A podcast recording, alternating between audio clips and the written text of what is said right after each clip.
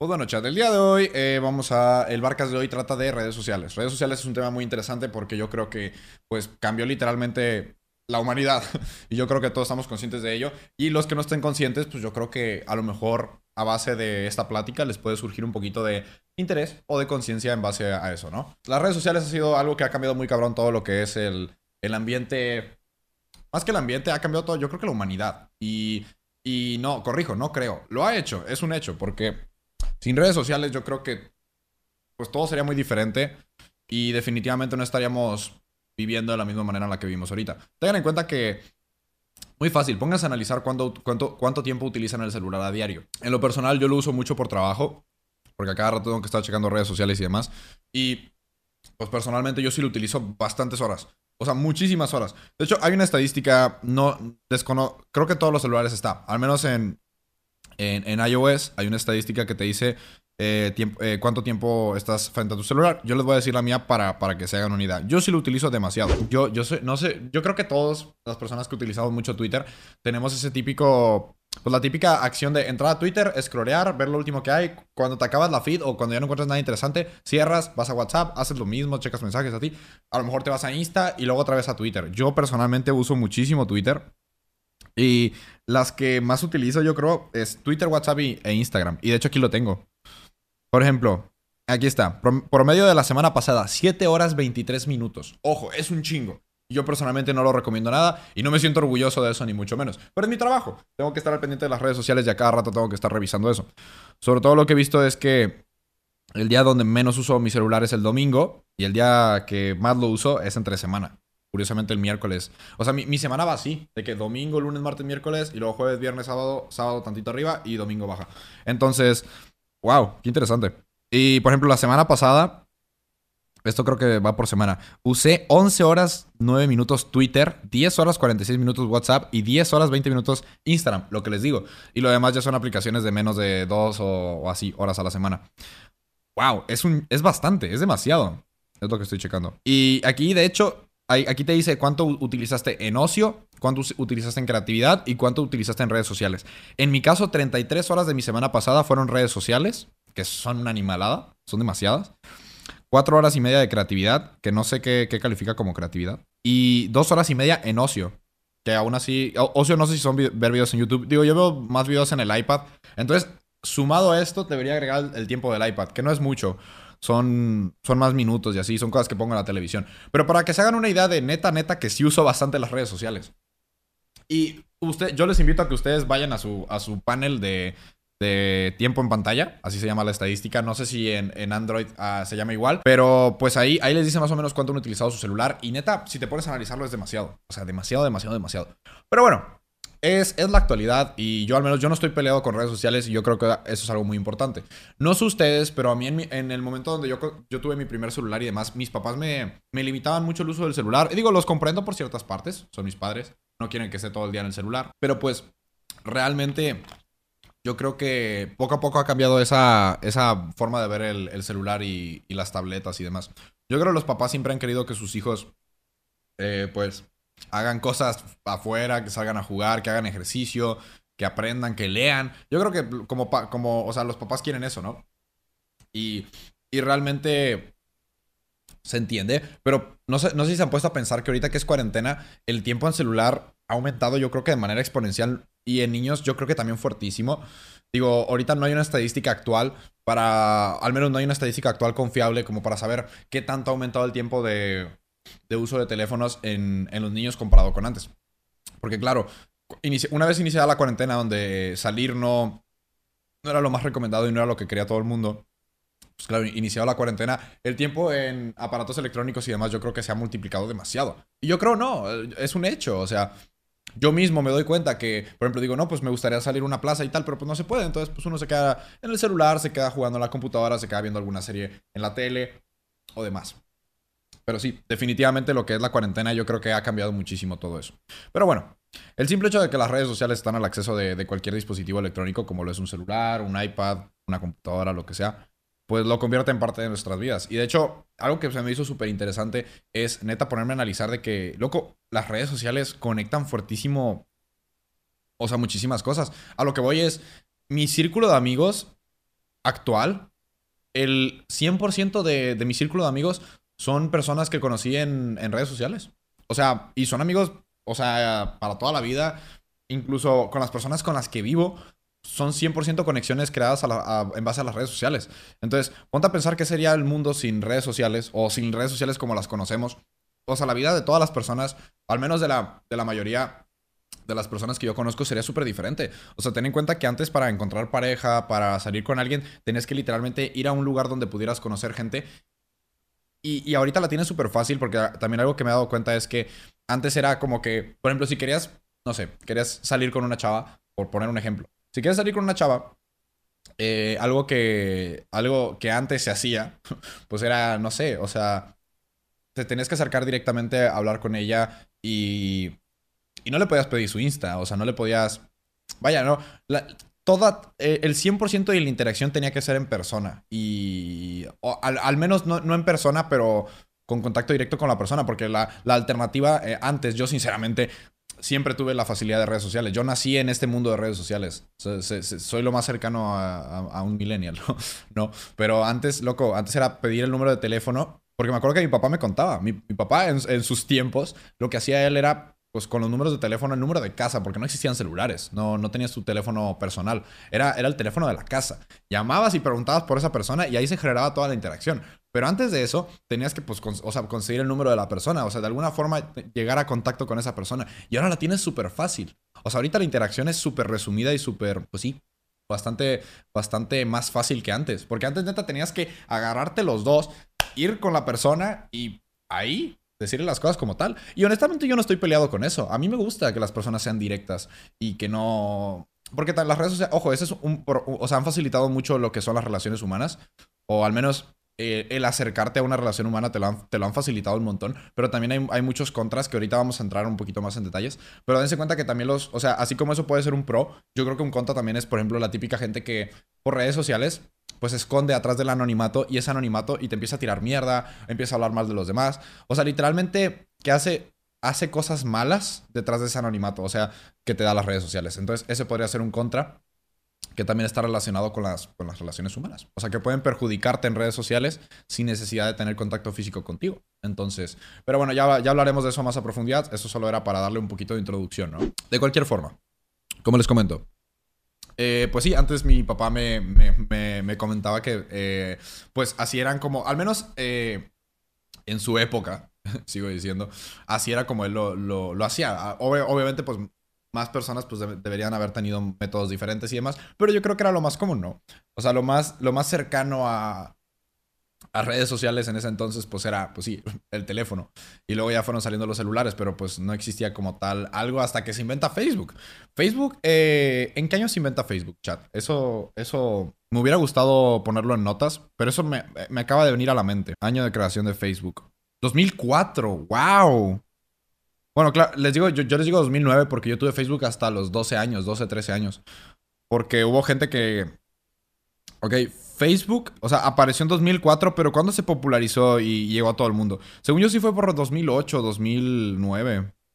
O sea, cuando se, popularizó y ya todo... Porque obviamente, pues todo, todo este tipo de tendencias se inicia en Estados Unidos. Sí, más o menos por esos años. Bueno, de cualquier forma, yo no tuve Facebook pronto. Yo no utilizaba Facebook, yo no tenía redes sociales hasta mucho más adelante. Yo les hablo de que yo, yo personalmente, inicié en redes sociales y todo eso alrededor de mis 11 años, 11, 12 años. Lo que es 2011, 2012 para mí. Entonces yo, pues, ese fue mi primer contacto con redes sociales. Y lo que me di cuenta, y yo creo que muchos se dieron, muchos se dieron cuenta, pero no, digamos que no lo, a lo mejor no lo valoran o no lo, no lo tienen presente, eh, es el hecho de que, pues sí, si a mí me, me llamaba la atención una chava, a pesar de que no, está, de que no estaba en mi escuela, pues me, o sea, suponiendo, yo iba a una fiesta y veía una chava muy guapa y le decía a mi amigo, oye, ¿sabes quién es? Ah, sí, es tal chava. Y, en vez de tener que yo acercarme directamente a hablar con la chava y directamente, pues, eh, incluso pedirle su Facebook o, o incluso decirle, oye, ¿sabes qué me llamas la atención o así? Incluso yo creo que de cierta forma, hasta para las, algunas personas es como incómodo que te acerques de esa forma. Entonces, incluso muchas personas prefieren lo que es la interacción por redes sociales, ¿no? Pero, pues sí, en vez de tener que hacer todo ese proceso, yo le podía decir a mi, a mi amigo, oye, pues te sabes su Facebook, ah, sí, es tal persona. Y empezabas toda la interacción desde Facebook. Que muchas personas lo pueden ver como más cobarde o pues sí, de que, ay, no tienes huevos, no, no te acercaste a decirle. Pues no, no necesariamente. Yo creo que es, es, una herramienta que sí, se puede utilizar de la manera correcta y que facilita muchísimo la interacción. De verdad. O sea, se hace todo mucho. O sea, yo, yo, yo más que verlo como alguien, alguien que no tiene huevos, lo veo más como, como alguien que que evita hacer sentir incómoda a la otra persona, o sea, más bien que le das la oportunidad a la otra persona que si se siente incómoda o que personalmente no quiere nada contigo, que todo sea mucho más rápido y más cómodo para los dos. O sea, si la otra persona te dice, oye, pues sabes, o sea, tú le tiras el, mensaje, oye, pues me llama la atención, la otra persona puede decir, ah, pues sabes que, discúlpame, pero ya estoy conociendo a alguien más, o simplemente no estoy interesado, o lo que sea. Y la interacción se acaba ahí. O sea, es todo rápido, nadie perdió tiempo, nadie se tuvo que arreglar para ir a no sé dónde, nadie tuvo que buscar a nadie. Simplemente fue un mensaje y una respuesta. Entonces, la interacción se hace súper rápida. Y ya tienes una respuesta en el momento, cosa que antes no pasaba. Pues realmente no hay mucho que agregar respecto a ese tema. Es un tema amplio, como les digo. O sea, realmente sos muy seco. Es que no es eso. O sea, estoy, estoy explicando. Ojo, yo lo estoy explicando a resumidas cuentas. No se trata de eso, chat. No sé, yo no soy así, no se asusten. Tampoco yo era así de que. No, no estoy interesado. No, obviamente no. O sea, se dice con otras palabras, pero yo les estoy. En un podcast no me puedo poner a hablar todo muy muy complejo porque se, alarga mucho. Estoy yendo rápido para poder abarcar muchos temas, para que no se haga tedioso y para, y para que las personas les quede claro, me explico. Yo, o, sea, obviamente no, no estoy diciendo que hagan la interacción así. Tampoco les recomiendo que se comuniquen así. Van a dar miedo, van a, exacto, van a parecer muy secos. No, yo no soy así. Yo, yo soy más, yo soy más complejo. Luego ya les contaré mis experiencias, cómo yo, yo pude utilizar las redes sociales para pues, llegar a alguien que me llamaba la atención. Porque hasta hasta la fecha es es una herramienta fuertísima. Y saber comunicarse a través de redes sociales también es. O sea, hay, trucos incluso. El otro día, curiosamente, pues cuando le dije a Grady que. Grady es mi roomie para los que no lo conocen. Eh, cuando le digo a Grady que iba a hacer un podcast referente a las redes sociales, pues él me, me tocó un tema muy interesante que hay gente que incluso hace, hace tutoriales de cómo hacer que tus redes, o sea, cómo, cómo utilizar las redes sociales a tu favor para ser una persona más eh, más llamativa para un puesto de trabajo, para conseguir pareja, para lo que sea, para, o sea, literalmente eso la gente y, utilizan estadísticas muy raras. Por ejemplo, curiosamente, ese tema lo tocamos el otro día mientras estábamos eh, comiendo, estábamos ahí comiendo mis roomies y yo, y pues Grady sacó ese tema y, me dio mucha curiosidad que dice que un video que vio de que, por ejemplo, o sea, le pasaba mucho al chavo que eh, las chavas como que no, toman en serio a alguien que tiene redes sociales donde sigue a más personas que, que lo siguen. Suena tonto. Personalmente yo cuando lo escuché dije, ok, esto no tiene sentido. Pero luego lo que sí me di cuenta es que es cierto que, por ejemplo, cuando alguien tiene una cuenta de Instagram con, por así decirlo, 10.000 seguidores, pero sigue a 9.000 personas, como de cierta forma dices, ah, no lo siguen. No lo siguen por mérito propio, lo siguen porque sigue mucha gente. O normalmente lo primero que se te ocurre es, ah, tiene bots o algo así. Entonces sí que es cierto que puedes o sea, por alguna razón está mal visto. Y, y, es curioso, no sé si tiene que ver con eso de que la gente lo relaciona luego, luego con bots o así. Pero ¿a poco no les ha pasado? Digo, esto ya es de cada quien. A lo, mejor hay, a lo mejor hay gente que dice, no, a mí no me ha pasado. Pero bueno, ¿a poco no les ha pasado que entran al perfil de alguien y, por ejemplo, eso, que sigue, tiene 5000 seguidores, pero sigue a 4.000 cuentas o 7.000 cuentas. O sea, siguen a muchas cuentas. Y, no llegan a la conclusión de que, ah, pues sí, tiene bots. O, simplemente es follow por follow. O, sea, como que por alguna razón a esa persona la tomas menos en serio. No, no en la vida real. Me refiero como su cuenta. O sea, como que ya dices, como que ya, ya, ya empieza mal la cosa. Ya dices como, ah, tiene redes sociales extrañas, ¿no? Y curiosamente, pues, incluso, o sea, me dio mucha risa porque Grady dice que en este tipo de videos te dicen que deberías seguir a la. Creo que es la, la cuarta parte de las personas que te siguen a ti son las personas que tú debes seguir. Eso es lo que dice Grady. A mí, honestamente, pues sigo diciendo que depende mucho de los casos. Pero pues me dio mucha risa que neta hay gente que hace contenido de ese tipo. Hay gente que te dice cuántas personas tienes que seguir para que tu perfil no pierda eh, relevancia. Porque otra cosa, ya conectándolo un poco con el segundo tema que, que había preparado, era el de. No sé si sabían que ustedes cuando piden trabajo lo primero que te checan son las redes sociales.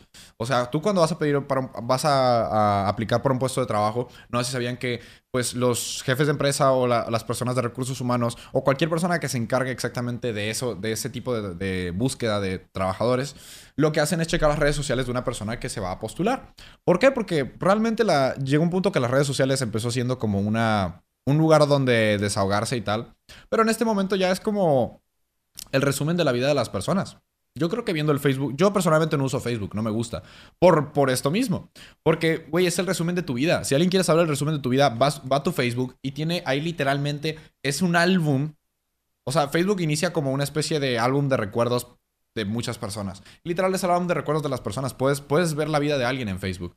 Y si quieres ver a lo mejor la mentalidad, yo personalmente considero que donde la gente se desahoga y puedes ver la forma de pensar, de pensar de alguien es su Twitter. Tú vas al Twitter de alguien, de una persona que sí frecuenta Twitter, porque yo sé que muchas personas tienen Twitter para noticias, o sea, para leer noticias o para, no sé, para, para ver qué ponen los famosos o lo que sea, y no lo utilicen constantemente. Pero yo conozco muchísima gente, sobre todo pues de mi edad o así, eh, que utiliza su Twitter como para desahogarse, para poner indirectas, para pues sí, expresarse, poner su forma de pensar. Y realmente me he dado cuenta que muchas personas que conozco, por ejemplo, me ha pasado con creadores de contenido que conozco en eventos y así, pues digo, ah, a ver, lo sigo en Twitter y checo su Twitter y realmente ahí ves muy, muy rápido, muy rápidamente puedes llegar a una conclusión de cómo es esa persona.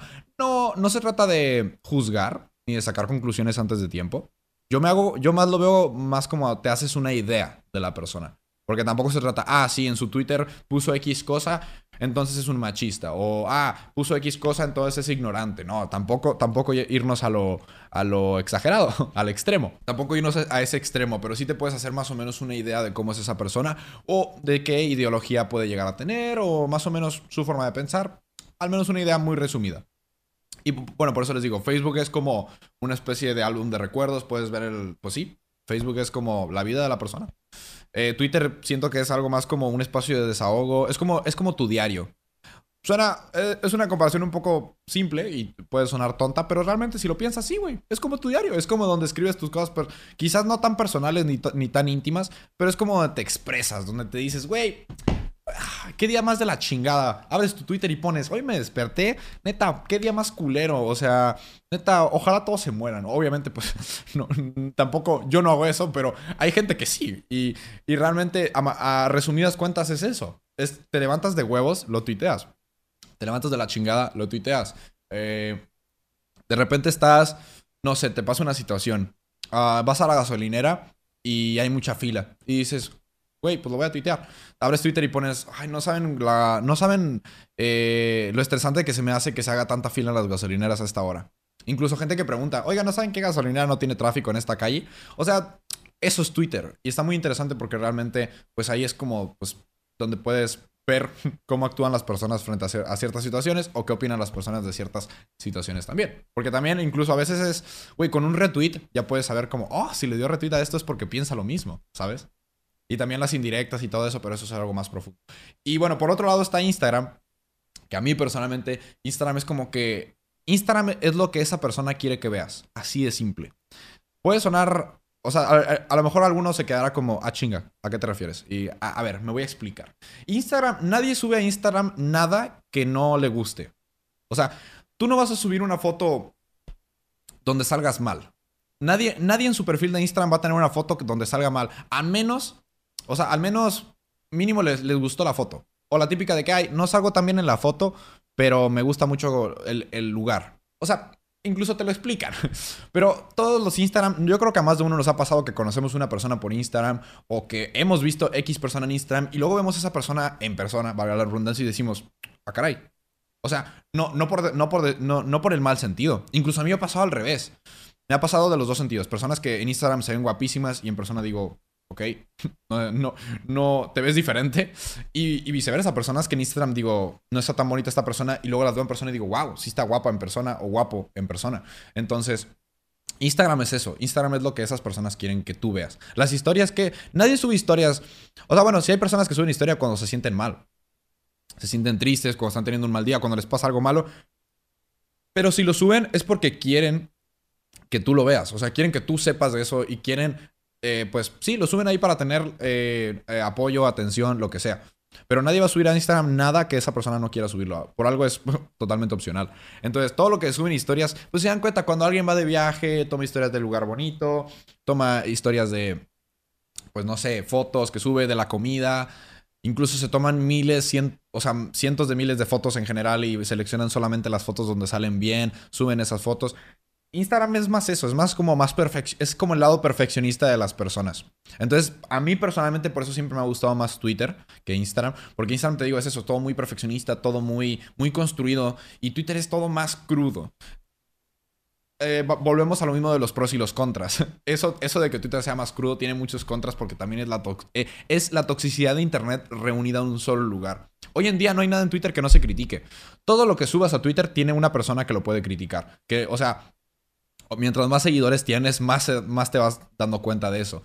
Pero a lo que voy es, toda, cualquier opinión que se te ocurra, te lo prometo, te lo prometo. Me da mucha risa porque cualquier tweet, les, les invito a que hagan, yo hago este ejercicio porque me da mucha gracia, pero ustedes también lo pueden hacer si gustan. Yo hago este ejercicio muy simple, donde cualquier tweet viral, porque muchas veces te, sale, por alguna razón estás en Twitter y, y, scrolleando te sale por ahí en Twitter, ¡pum! Un tweet de una persona que tiene 40 mil likes y la persona tiene como 500 seguidores, ¿no? Pero pues fue un tweet que se hizo viral. Y te, prometo que te puedes meter a los comentarios y mínimo, mínimo vas a encontrar un usuario de Twitter que hizo una crítica o un comentario negativo al respecto. Te lo aseguro. Y, tú dirás, no, por ejemplo, con tweets bonitos, no. No, te lo prometo que sí. Si tú pones un tweet bonito de, ay, feliz, feliz día del padre, ¿cómo quiero a mi papá?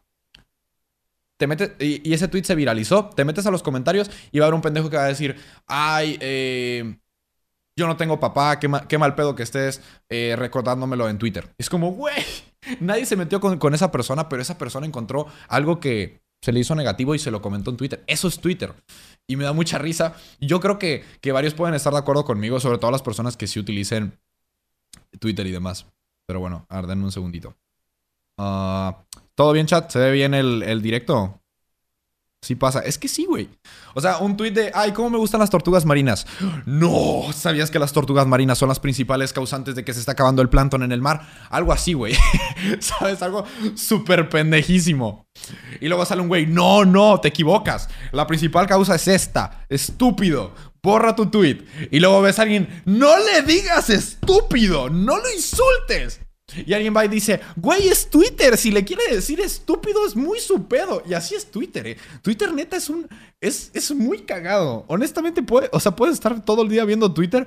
Porque es una, es una constante pelea por ver quién tiene la razón. Cuando realmente nadie la tiene, güey. Es como, güey, es Twitter, opina lo que quieras, no te metas. Simple.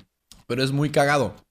Porque honestamente eh, pasa mucho eso que les digo, donde literalmente todos se pelean por todos y sale gente criticando y defendiendo y así. Bueno, nada, eso es muy cagado de Twitter. Y a mí personalmente por eso me gusta. O sea, no por la toxicidad, sino porque es muy gracioso ver cómo la gente se pelea sin contexto. Ahí los de gente pendeja, sí, totalmente. Pero bueno, vamos a desvincularnos un poquito de, Twitter e Instagram. Pero bueno, seguimos con el tema principal que son las redes sociales. Algo que también, bueno, eh, había iniciado todo eso con el tema de que, pues, lo que hacen las empresas cuando, te, cuando van a contratar gente, checan sus redes sociales, eso es un hecho. Pero algo que no sé si sabían, y me lo platicó eh, no me acuerdo si fue Ari, Juan, no me acuerdo quién me lo platicó, que para sacar la visa también checan tus redes sociales.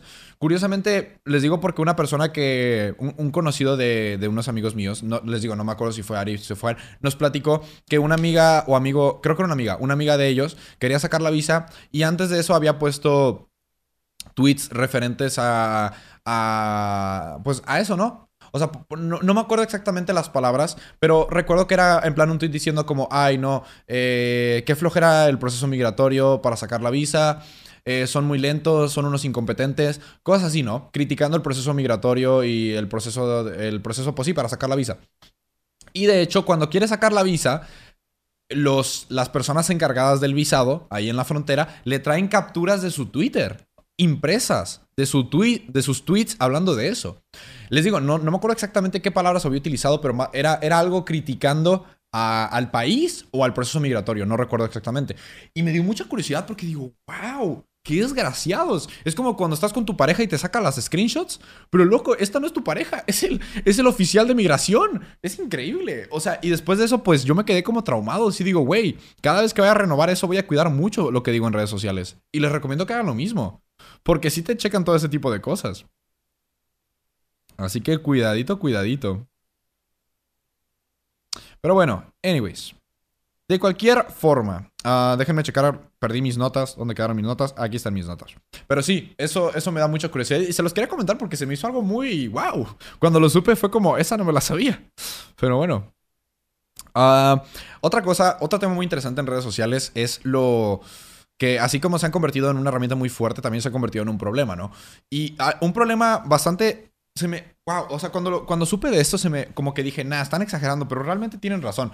No sé si se dieron cuenta que hace unos meses en Instagram quitaron la opción para ciertas personas de ver los likes. Sobre todo, personas que revisaban mucho la lista de likes, Instagram se las deshabilitó porque dicen que de cierta forma el concepto fue, sacaron un artículo muy interesante que hablaban donde las personas de cierta forma se bajoneaban, se tendían a sentirse tristes y sus publicaciones no tenían los likes que esas personas esperaban. O por ejemplo, pues si tú, si, tú estás acostumbrado a que tu foto de Instagram tenga, no sé, 500 likes y de repente una foto tiene la mitad, 250, 200, las personas tendían a sentirse tristes, eh, pues de cierta forma, pues sí, se sentían mal. Y lo que empezó, lo que hizo Instagram para las personas que revisaban mucho, porque yo, por ejemplo, yo sí tengo activada la función. O sea, les pongo, por ejemplo, yo voy a, a mi Instagram aquí, yo me puedo meter a, mi última foto y ahí sale que le dieron like 179 mil personas. O sea, yo nunca he revisado la lista de likes, eh, pero así, o sea, la verdad me, nunca me ha generado, nunca me ha generado como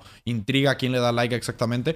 Eh, o sea, es como que yo, yo, creo que porque soy un poco vale verga en ese aspecto, pero pues sí entiendo que hay gente que, que sí está ahí checando quién le da like y, y, eso, ¿no? Y me parece muy interesante que neta, pues hayan llegado a tener esa problemática de que personas netas estaban sintiendo mal, le estaba, le estaba dando bajón porque su foto no tuvo X likes. Obviamente es mucho más complejo que esto, ¿no? Yo lo explico de una manera mucho más resumida y rápida, pero sí, en, en, en resumidas cuentas, es eso. Básicamente las redes sociales tuvieron que poner ese tipo de, pues como de, ¿cómo explicarlo?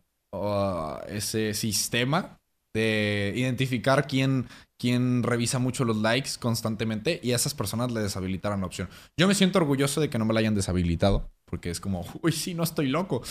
Y, y verga, si te la deshabilitaron a ti, estás cabrón. no cheques tanto esas cosas. Pues Pues sí, realmente eh, eso también está muy interesante. Es que también entra ahí lo de la, la, psicología de las redes sociales. O sea, las redes sociales han formado tan, o sea, ya forman, mejor dicho, parte tan fuerte de la sociedad que llega un punto que, o sea, se los puedo decir yo porque ahora las redes sociales son estatus. Una persona que tiene followers automáticamente es una persona por los cuales, por, por, la cual, perdón, las demás personas reciben un respeto mayor. Les doy una, les cuento una historia bastante rápida y simple que, que puede ejemplificar muy bien lo que les estoy diciendo. El otro día estábamos en una peda, peda entre conocidos de, o sea, yo, yo fui con un amigo, y ese amigo, o sea, yo, un amigo me invitó pues a, la peda y yo fui, claro. Pero yo fui como alguien que no, no conocía a nadie, nomás conocía a mi amigo. Y la gente de la peda pues no conocía mucho el, mundo de Twitch. Entonces obviamente pues no me, no me, ubicaban, no sabía quién era yo. Entonces pude, pude, o sea, vivir lo que es que te traten diferente en ese momento. Llegué a la peda, me, saludaron todos súper bien, súper tranqui. No, pues mucho gusto, ¿cómo te llamas? No, Diego. Ah, ok, bienvenido, Diego. Vente, vente a jugar, no sé qué. Ok, chingón. En un momento de la peda surge que pues alguien graba una historia y me piden mi Instagram para etiquetarme. Y yo, ah, claro, eh, Barca Gamer. Y se sacan de pedo. Dicen como, ah, ok. O sea, como que ellos sienten raro porque es como, jaja, se llama Gamer. O sea, se meten a mi Instagram y en el momento que ven mis números, la reacción de las personas cambia totalmente.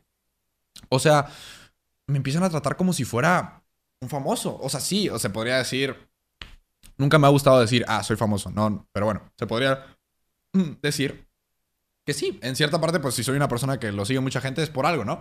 Entonces, de cierta forma, sientes como la persona te empiezan a tratar diferente, no para mal, al contrario, para bien. O sea, te empiezan a, tener como un poco más de respeto. O sea, yo no, estoy diciendo que me trataran mal antes de eso, pero yo creo que se me, explico, ¿no? O sea, que de cierta forma era como, ah, y no mames, ¿quieres algo de tomar? Eh, ¿Quieres una cheve? Eh, quieres hacer mi equipo en beer pong? Ese tipo de cosas, o sea, ese tipo de actitudes lo pude vivir ahí directamente y, se me hizo muy curioso. O sea, porque sí, realmente es como una persona la tienes a, cierta altura. No es por decir la que la tienes abajo. No, no, lo tiene, una persona la tienes aquí, ¿no? La tienes en tu estándar de personas que conoces. Y automáticamente cuando esa persona tiene muchos seguidores en redes sociales, por alguna razón, la mayoría de las personas, no es por decir que todos, yo sé que hay personas que le dan igual a las redes sociales y qué bueno. Porque así debería ser, no, no debería ser eh, una condicional ni, una, ni algo para juzgar a los demás. Pero la mayoría de las personas inconscientemente tiende a, dar, a, subir a, esa persona en la escala de, importancia o, a, tratar, a darles un trato diferente. Yo lo he notado muchísimo. Porque también en, incluso con gente que, que sí me conoce, pues cuando llego a, un lugar, o sea, por ejemplo, otros streamers de la plataforma a lo mejor que, que me conocen, me, me, topan, me ubican, pues sí me, sí me tratan de una manera muy diferente. Por lo mismo de que como que ya saben, ya saben, o sea, quién soy por, por las redes sociales y demás. Y es a lo que voy y se me hace muy interesante cómo pues llegó un punto que la, tener muchos seguidores en redes sociales ya es como otra estadística para el estatus o para la importancia de una persona. Ya te da pues sí esa cierta importancia. Yo sigo diciendo, nunca me he basado mucho en eso. A mí nunca me ha importado realmente si una persona tiene muchos o pocos seguidores. Pero sí que es cierto que pues cuando una persona tiene muchos seguidores de cierta forma pues sí te impone. No es como que me sienta inferior o superior a nadie en ningún momento. Pero pues en un momento que llega alguien que tiene 20 millones de, seguidores, sí es como dices, wow. O sea, yo sí digo como, a la vencha. O sea, ya es como, está cabrón. Sigo diciendo, no es como me siento inferior o superior, pero sí es como, wow, tiene, tiene lo suyo, tiene su trabajo. Y pues realmente se me hizo algo muy interesante que comentar y que les quería eh, les quería compartir esa historia porque me pasó, me pasó hace no mucho, fue hace unos meses o semanas, creo. Y me dio mucha curiosidad. porque nunca, nunca me había tocado así vivirlo, vivir ese cambio de, de, una persona que no te conoce a que, a que vea tus seguidores. Es como así tan fuerte y tan de frente. Fue como, wow. O sea, algo muy interesante, sobre todo. Algo también que tienen las redes sociales que se puede ver como un pro y un contra es el, el, anonimato. Realmente también, de, pues también está el fenómeno de Anónimo, yo creo que más, más famoso de todo el mundo, que es el, tema de Anonymous. Yo creo que está muy interesante y saber que pues las redes sociales ofrecen mucho ese anonimato. Aunque mucha gente piensa que en internet eres completamente anónimo, pero la verdad es que no. Mm, eh, está mucho lo que es la IP. Eh, pueden rastrear exactamente de dónde estás haciendo tu desmadre. Por eso es que a pesar de todo esto, eh, a pesar de que hay mucha gente que se cree invencible, o más, más, que invencible, se cree intocable de que tiene su típico Twitter ahí, eh, o sea, su Twitter con otro nombre, y que piensan que nadie puede llegar a ellos, realmente no. Si Twitter quiere, puede averiguar exactamente quién es esa persona. Lo puede averiguar así. Simplemente el usuario común no. Por ejemplo, yo no, pero si Twitter quiere, puedes saber exactamente de dónde está tuiteando esa persona, quién es, dónde vive, qué edad tiene. Puedes saber muchas cosas en base a estadísticas y en base a los dispositivos que utiliza y demás. Pero bueno, eso ya es otra cosa que vamos a tocar ahorita, que también es la privacidad, la privacidad de las redes sociales. Pero ahorita entraremos en ese tema. El anonimato se me hace muy interesante porque si, lo, si se ponen a pensarlo, pues realmente las redes sociales ofrecen esa esa opción de ser pues, un anónimo. No te, no te obliga a que digas exactamente quién eres, aunque muchas veces te piden tus datos y demás, pero esos datos son fácilmente mm, falsificables como tal, no, porque no es como que estés falsificando un documento, estás, estás como creando una identidad, vamos a llamarlo, pues sí, anónima. Entonces, perfectamente puedes poner que te llamas José Pérez y tu correo es joseperez.gmail.com y, Twitter no te va a preguntar de huevo que lo confirmes, ¿sabes? Entonces, el anonimato, pues realmente yo siento que es algo que da muchos pros. Los pros es que te puedes sentir seguro, que te puedes, que, que o sea, que, que puedes opinar en redes sociales sin miedo a que te juzguen, porque no saben quién eres, no sabes, no saben cómo, la gente no sabe cómo luces, la gente no sabe qué tienes, a menos que tú, o sea, toda esa información la gente no la tienes a menos, no, no la tiene a menos que tú se la brindes. Entonces, es muy interesante cómo ese anonimato, pues es algo, algo positivo en ese aspecto, de que la gente se siente segura y se puede utilizar para cosas buenas, para gente que hace cosas buenas de manera anónima. Pero personalmente yo creo que el anonimato trae muchísimos contras, donde pues es todo lo que les digo. La gente que desgraciadamente pues perjudica a los demás en ese anonimato o busca, pues sí, busca perjudicar, busca molestar, busca chingar, busca, eh, pues sí, perjudicar a las personas y eso está muy culero. Personalmente, yo, o sea, como creador de contenido lo he vivido muy cabrón. Gente que de cierta forma, eh, personalmente gente que pues dice cosas muy, muy feas, o sea, comentarios muy negativos, incluso hacia mí, hacia mi familia, hacia mis amigos, en cuentas anónimas, o sea, cuentas creadas solo para eso, lo que yo le llamo fresh accounts. Eh, gente incluso que he visto amigos míos que, por ejemplo, liquean sus números con cuentas de ese tipo, liquean direcciones, bueno, con liquear me, requiero, me refiero a filtran. O sea, liquear, y filtrar eh, es lo mismo. Entonces, bueno, sí, que, filtran datos personales de las personas. Valga la... What, acabo de decir algo muy redundante, lo siento. datos personales de otras, de otras personas, mejor dicho. Y, y eso está, está muy culero. Personalmente yo creo que es lo más negativo de este anonimato. Y de cierta forma yo creo que las redes sociales han, intentado, eh, pues sí, digamos que controlarlo lo más posible, pero llega un punto que es prácticamente eh, inrastreable para el usuario promedio y para las redes sociales. Y ahí es donde entra la policía cibernética y todos estos temas, que de hecho últimamente, pues gracias a que las redes sociales han formado parte muy cabrón de, la vida de todos nosotros, pues también se han metido más medidas, eh, digamos, o sea, se han metido incluso más leyes cibernéticas, policía cibernética, eh, un poquito más de control y un poquito más de atención, sobre todo de los gobiernos en todo lo que es Internet. Ahorita se metieron un montón de leyes que para mí personalmente se me hace muy bien. Está muy padre que lo regulen de la manera correcta. Mucha gente lo siente como que es, eres menos libre, pero realmente no. Simplemente es, es todo un poquito más, pues sí, más regulado. En, en, en, todo, en toda cosa que se hace global, o más que global, que se hace masiva, se tienen que poner reglas y consecuencias claras, porque si no la gente hace lo que quiere. es muy simple, o sea, si en las redes sociales no pones reglas, pues todos estarían rompiendo las reglas constantemente y se generaría como una especie de caos. Y eso yo creo que más que más que ser beneficioso, pues sería pues sería muy malo. Y bueno, precisamente por eso lo están, eh, lo están regulando muchísimo en todo eso. Sí, es un tema muy amplio todo lo que es lo de, la eh, policía cibernética y todo eso. Porque les digo que pues sí, incluso ya se están metiendo más leyes y más, pues sí, más, em, no me sale la palabra, como, uh, pues sí, más medidas para controlar la conducta en Internet. Y eso personalmente yo más que verlo como un contra, lo veo como algo bastante positivo porque sí, eh, sí, sí que es cierto que ya le hacía falta meterle regulaciones como a las redes sociales y todo eso. Un ejemplo muy claro para los que no sepan eh, es la, ley, la ley Olimpia, que de hecho está muy interesante porque es una red, una, una red, una ley que lo que hace es que prohíba que puedas compartir en redes sociales contenido íntimo de una persona, ya sea fotos sin su consentimiento, ya sea, eh, pues sí, cualquier, cualquier cosa que una persona no esté de acuerdo que comparta sobre su intimidad. Eh, incluso, o sea, tú no puedes, por ejemplo, o sea, no puedes filtrar datos personales de una persona en, redes sociales. O sea, eso está. Bueno, acabo de decir otra vez datos personales de una persona. Bueno, yo creo que no está mal dicho porque puedes ser datos personales de uno mismo. Ojo, me refiero, no puedes publicar datos personales de otra, de otra, de otro amigo o de otro conocido o ni eso. No puedes hacerlo porque ya, ya tiene su, su debido, su debida ley y su debido castigo. Entonces, con, esta ley de Olimpia, de, lo que es la intimidad de una persona, lo que hace es que ya, ya no tienes ese miedo de, tener cierta intimidad con X persona, porque sabes que si esa persona rompe esa, esa confianza, esa intimidad, a pesar de que la relación se terminó o lo que sea, ya esa persona tiene su, su, debido castigo.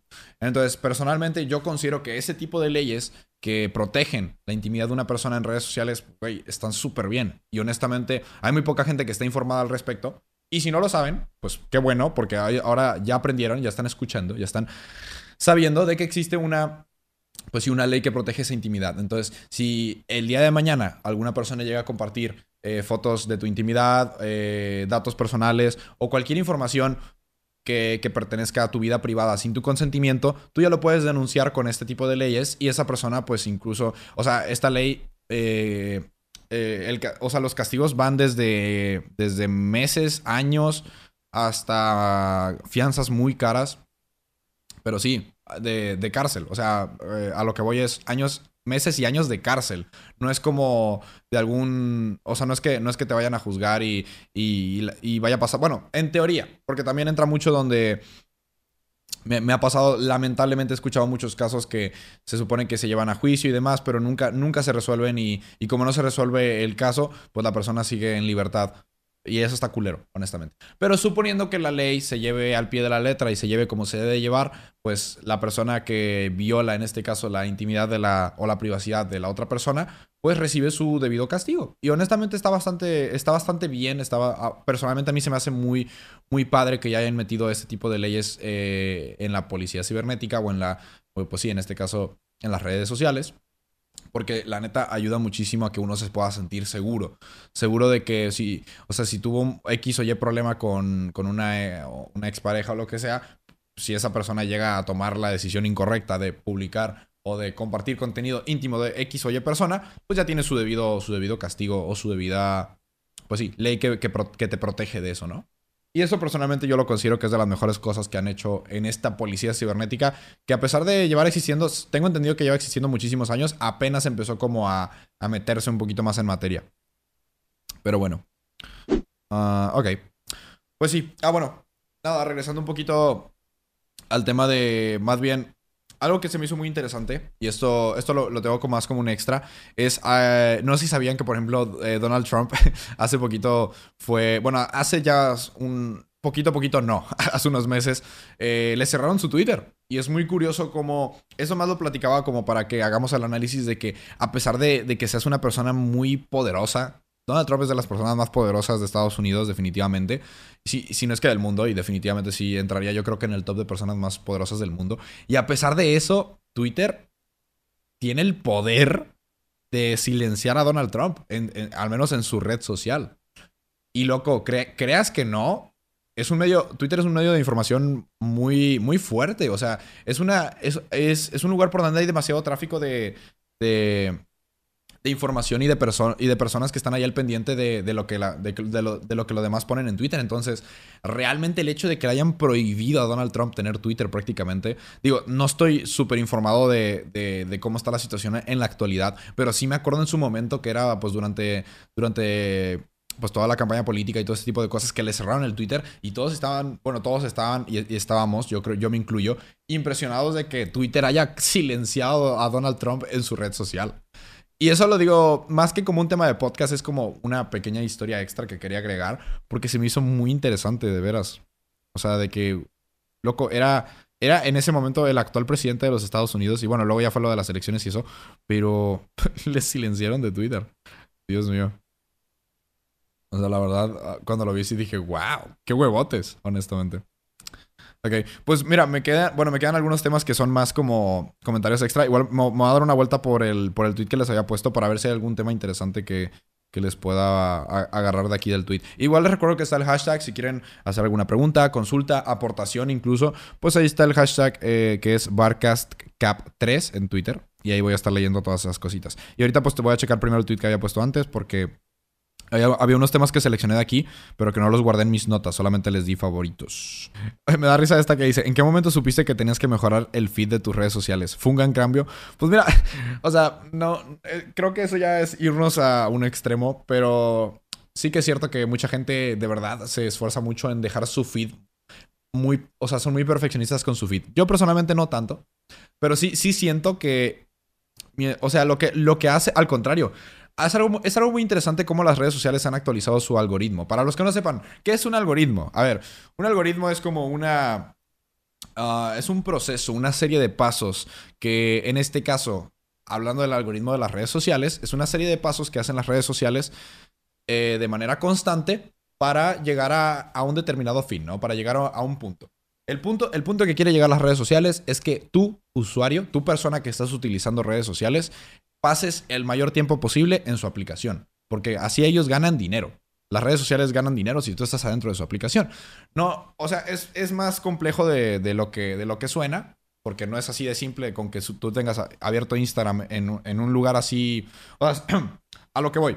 Twitter no está ganando dinero de que yo tenga Twitter así y lo deje así. O sea, si yo dejo Twitter abierto 24 horas, no es que esté ganando dinero literalmente a lo que voy, ellos les conviene que tú estés en la aplicación scrolleando porque te van poniendo publicidad, te van poniendo, eh, pues no sé, te van poniendo eh, integraciones que cuestan.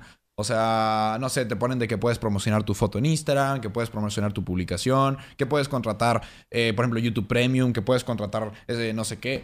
A las aplicaciones les conviene que tú pases tiempo en ellas. Entonces, es muy interesante porque todas las, todos los headquarters, todo lo que son los, bueno, headquarters en español sería todos los departamentos eh, de desarrollo de las aplicaciones, tienen un, departamento exclusivo enfocado en cómo hacer que la red social sea más, suena mal, pero es la verdad, que sea más adictiva. Entonces es muy curioso cómo los algoritmos de todas las plataformas han ido cambiando, porque como les digo, e, esta, esta, palabra algoritmo es muy interesante porque, por ejemplo, en YouTube funciona muy interesante. Tú cuando estás en YouTube, les, puedo, les puedo asegurar que funciona así. Les invito a que lo, a que lo hagan. Si en YouTube tú abres un video de X categoría. Ni eso. Tú te suscribes a un nuevo creador. Eh, y tú ves un video de esa persona. Ok. YouTube dice, ok. Si tú ves el video completo, padre. O sea, e, es como más información para el algoritmo. Pero te aseguro que si tú ves dos videos o tres videos de esa persona, al día siguiente tu feed mínimo va a haber unos dos o tres videos de esa, de esa persona que viste o de ese contenido. Incluso te va, te va a poner contenido parecido. Por ejemplo, si tú estás viendo videos de fútbol, te va a poner videos de ese canal y de otros canales que son de fútbol. Porque, YouTube identificó que tuviste tres videos seguidos de fútbol. Entonces, para YouTube, esa información es de que, ah, a esta persona le gusta el fútbol. Entonces le voy a empezar a recomendar contenido de fútbol de ese canal que le gustó y de otros canales. Y si tú sigues viendo ese contenido, el algoritmo de YouTube lo que va a hacer es te va a mandar cada vez, es, un algoritmo masivo, cada vez te manda más contenido, más, más, más, más, más, más. O sea, lo que, lo que hace es que nunca te quedes sin algo que ver. La estrategia de YouTube es que neta, tú siempre tengas algo que estar consumiendo, un contenido que estés consumiendo. Entonces, el, eh, es, o sea, es, un, es como un robot porque no creas que nadie está haciendo eso manualmente, nadie te está poniendo esos videos, no, es algo automático. Y de hecho es por eso que tiene muchos fallos. Por eso eh, escuchan que, cuando escuchan a los youtubers quejarse del algoritmo, se refieren a esto, que el algoritmo no los recomienda, que a sus suscriptores no les llegan los videos, es porque el algoritmo cambió muchísimo. Antes era muy simple, las personas que estaban suscritas eh, eran las personas que te salían en YouTube. Ahora no tiene nada que ver. Tu feed principal de inicio es contenido que has estado viendo los últimos días. Y ya, si te gustan mucho los videos de X persona, pero YouTube no identifica que los ves, no te los va a recomendar. Y es por eso que actualmente los youtubers con más seguidores no significa que son los que tienen mejores visitas. Son los youtubers que suben contenido más frecuente y que su gente los ve más frecuentemente. Es por eso que los canales que suben video diario tienden a tener más retención de audiencia. Ojo, tienden, no significa que funcione así.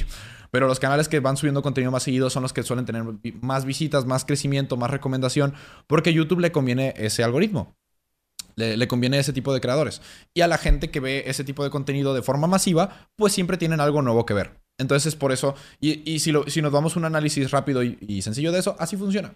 Yo por eso, yo, yo intento jugar con ese algoritmo dándoles contenido semanal para que todas las semanas puedan ver mi contenido. Pero realmente la manera de sacarle el mayor jugo a tu canal de YouTube es subir contenido diario.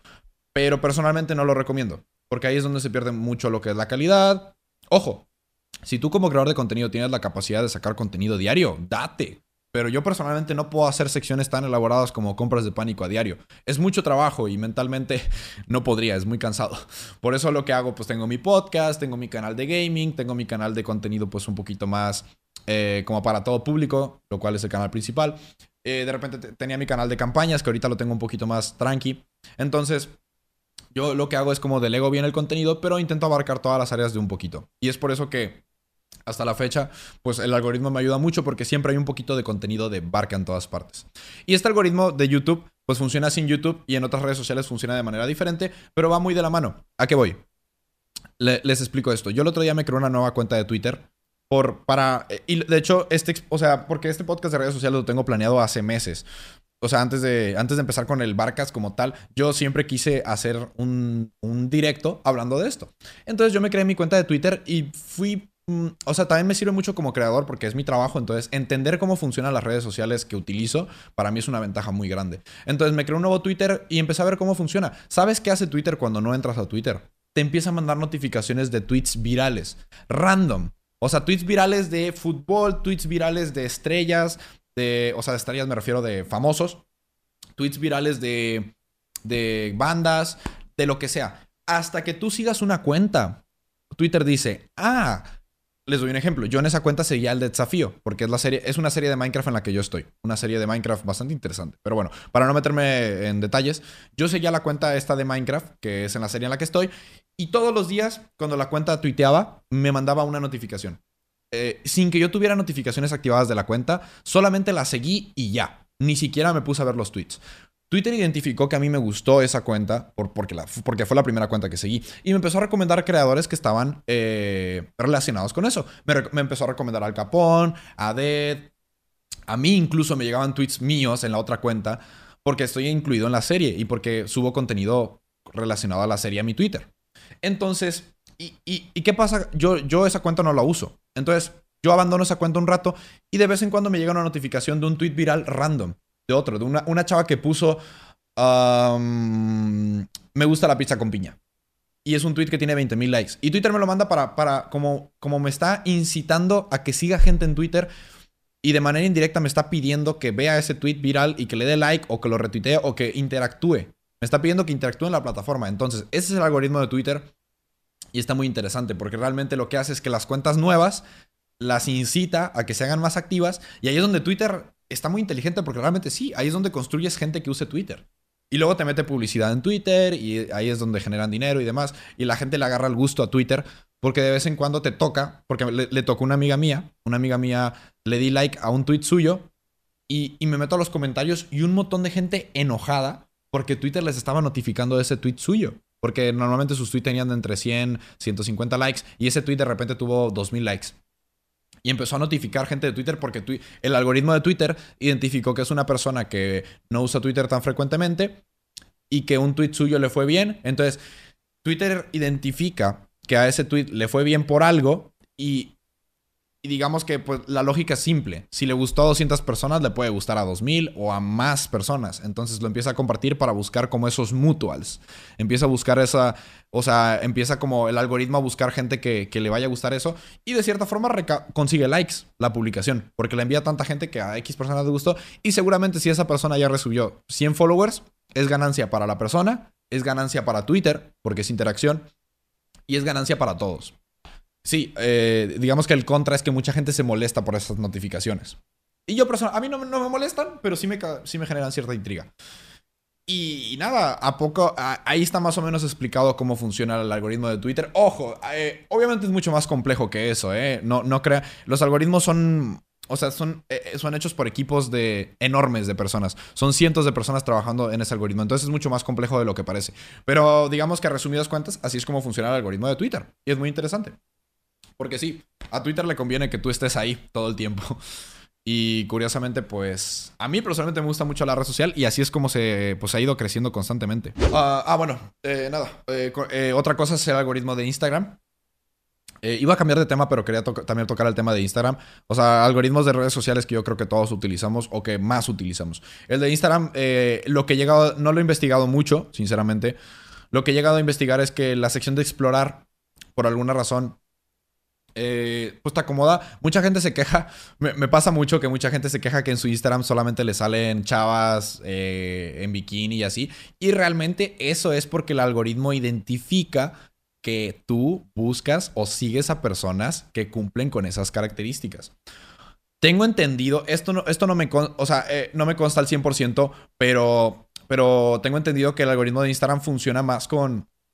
Lo que hace es que eh, busca una tendencia en personas a las que tú sigues. Por ejemplo, si tú como, como chica que te gustan eh, los hombres, eh, sigues a muchos hombres con barba, Instagram, o sea, tenía un algoritmo, esto, esto no sé si sigue funcionando así actualmente, pero una época donde vi a alguien hablando al respecto y me y eso lo soltó más como una teoría, esto sí no, no, no me consta en lo absoluto, pero decían que había un algoritmo que identificaba eh, las características faciales de las personas o al menos tendencias de, de, qué, de qué, tipo de contenido solía subir esa persona y en base a eso te recomendaba personas así. Te doy un ejemplo.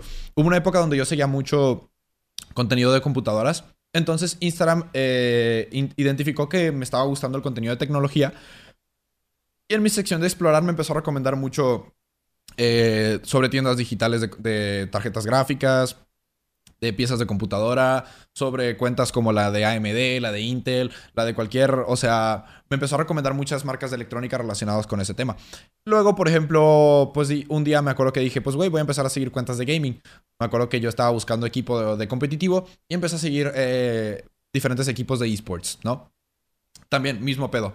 mi algoritmo se convirtió en jugadas de gaming, jugadas de esports, equipos. Eh, se convirtió en, en, eso. El algoritmo se va adaptando muy rápido en base a eso. Entonces, si tú tienes tendencias a buscar X, pero, o sea, mejor dicho, no es tanto que busques, porque Instagram no es tanto como, no es como Twitter que puedes buscar que están hablando de X tema. En Instagram no es tanto texto, es más foto. Entonces en Instagram, lo, según la teoría de esta persona, les digo, no, no me acuerdo del video. Si llego a conseguir el video, se los, se los pasaré porque está muy interesante.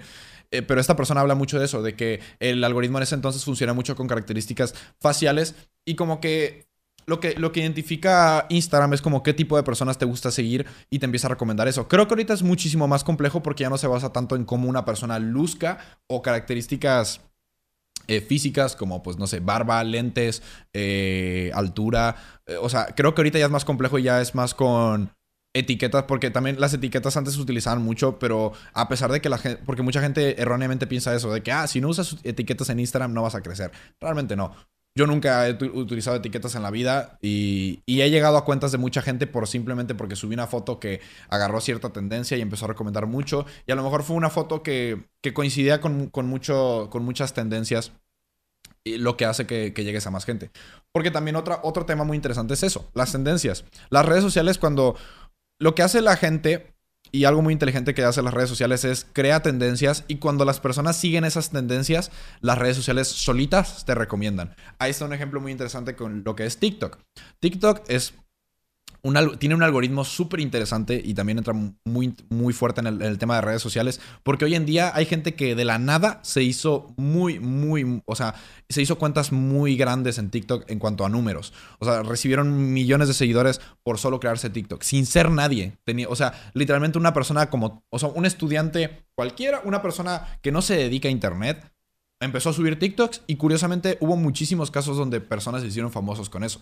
Y hubo personas que lo supieron aprovechar muy bien, otras no tanto, otras pues les da igual, se, vale, ¿no? Esto es un mercado cualquiera. Pero en TikTok pasa muy comúnmente que lo que hacen, eh, y les digo porque yo internamente lo pude ver, yo, yo, yo tengo, o sea, a mí me, contactó directamente a la plataforma y pude hablar con gente que se encarga de, eso, ¿no? que se encarga de, de traer gente traer creadores de contenido de otras plataformas a TikTok. Y ahí ellos te explican y te dicen, estos van a ser las tendencias de la semana. Si tú, si tú subes un TikTok con la tendencia de la semana, es muchísimo más probable que el algoritmo te, te recomiende.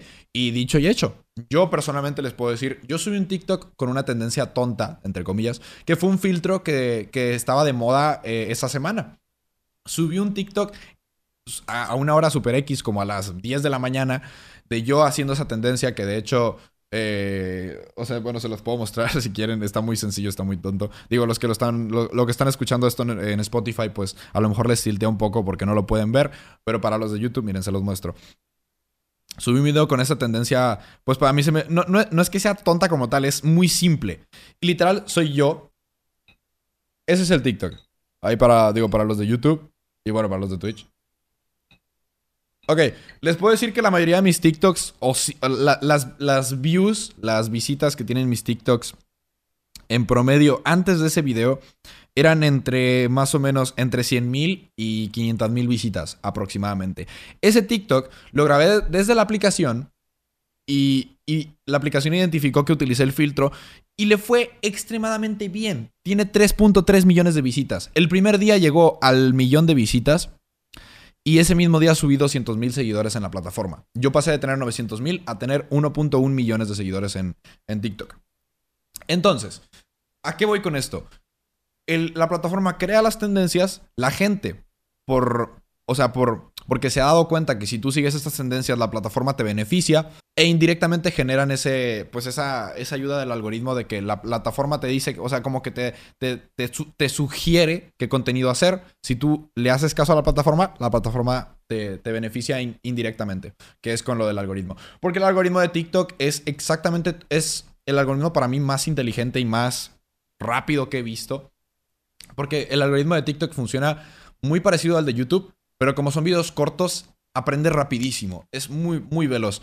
A lo que voy es, tú te descargas TikTok y, y depende de cuánto tiempo te quedes viendo el TikTok, depende si le das like, depende si sigues a la cuenta, depende de esas tres o cuatro características para definir qué contenido te gusta y al día siguiente ya vas a tener muchos TikToks de, lo que le diste like. O sea, por ejemplo, si tú le diste like a 5 TikToks de gaming, al día siguiente vas a tener muchos TikToks de gaming. Si tú le diste like a... o, si tú seguiste mucho, mucho, no sé, mucho contenido sobre coches, al día siguiente vas a tener, o sea, más TikToks de coches, incluso de cuentas que no sigas, porque el algoritmo identifica que te gusta eso. Entonces, por eso es que mucha gente dice que su TikTok es como perfecto. Y por eso es que TikTok es, yo creo que la plataforma, la red social o plataforma, como le quieras decir, porque pues no es como que muy social, pero sí hay chats y sí, se puede, sí te puedes comunicar en TikTok y sí hay como números, entonces sí se puede considerar como red social.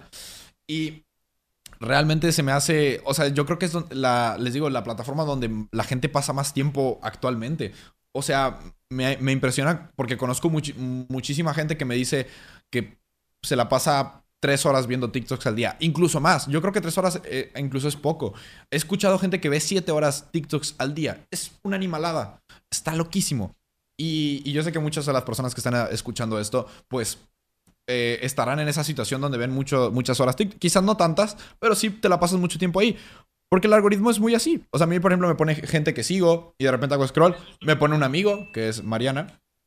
Me pone un TikTok de él. Me pone un live random, que los lives realmente no. Nunca, nunca me he puesto a verlos, pero pues ahora metieron también lo de los lives. Me pone alguien que le están cortando el pelo. Me pone alguien que hace deporte. A mí me gusta ese tipo de TikToks. Me pone, ¿ves? Loco, acabo de decir que me gusta eso. Otro otro de deporte. Me pone el de un amigo. Me pone el de una amiga que ni sigo. O sea, una amiga de Instagram que no sigo me la pone en TikTok. Entonces, es un algoritmo que para mí es súper, o sea, súper interesante porque es súper rápido y es muy complejo. Neta. O sea, es como, güey, me pone a esta amiga que la, sigo en Instagram, pero no la, aquí no la sigo en TikTok porque no tiene el, simbolito. Es ¿cómo, cómo, cómo haces eso? O sea, digo, ahí también entra un poco el tema, el, el siguiente tema que quiero tocar. Eh, ¿Vieron ahí cómo los conecté? Interesante. No, el siguiente tema que quiero tocar es el de la privacidad de las redes sociales. Algo que se me hace muy interesante y que no es red, o sea, no es red social como tal porque es Google. No sé si han visto el experimento de, de una persona que lo que hace es con su escritorio. O sea, tiene, tiene Google cerrado, completamente cerrado, y no se está ejecutando en segundo plano, en teoría. Y se pone a decir palabras random. Dice, juguetes para perro, juguetes para perro, juguetes para perro, juguetes para perro. Así. Y se la pasa así un rato, un rato. Y de repente pasa un, pasas X tiempo, abre Google y en la sección de publicidad, curiosamente, salen juguetes para perro. Qué chingados. No sé si a ustedes les ha pasado, a mí sí, y es, me dio mucho intriga, porque un día yo estaba hablando de... ¿Qué era? Creo que era de cámaras. O estaba hablando. Estaba hablando de algo para mi cero. Monitores o cámaras. Cualquiera de las dos cosas. Y estaba hablando del tema en directo. Yo acabo directo, me pongo a checar Twitter y demás. Y de repente cuando pues abro una pestaña de Google para buscar X cosa, no recuerdo qué era.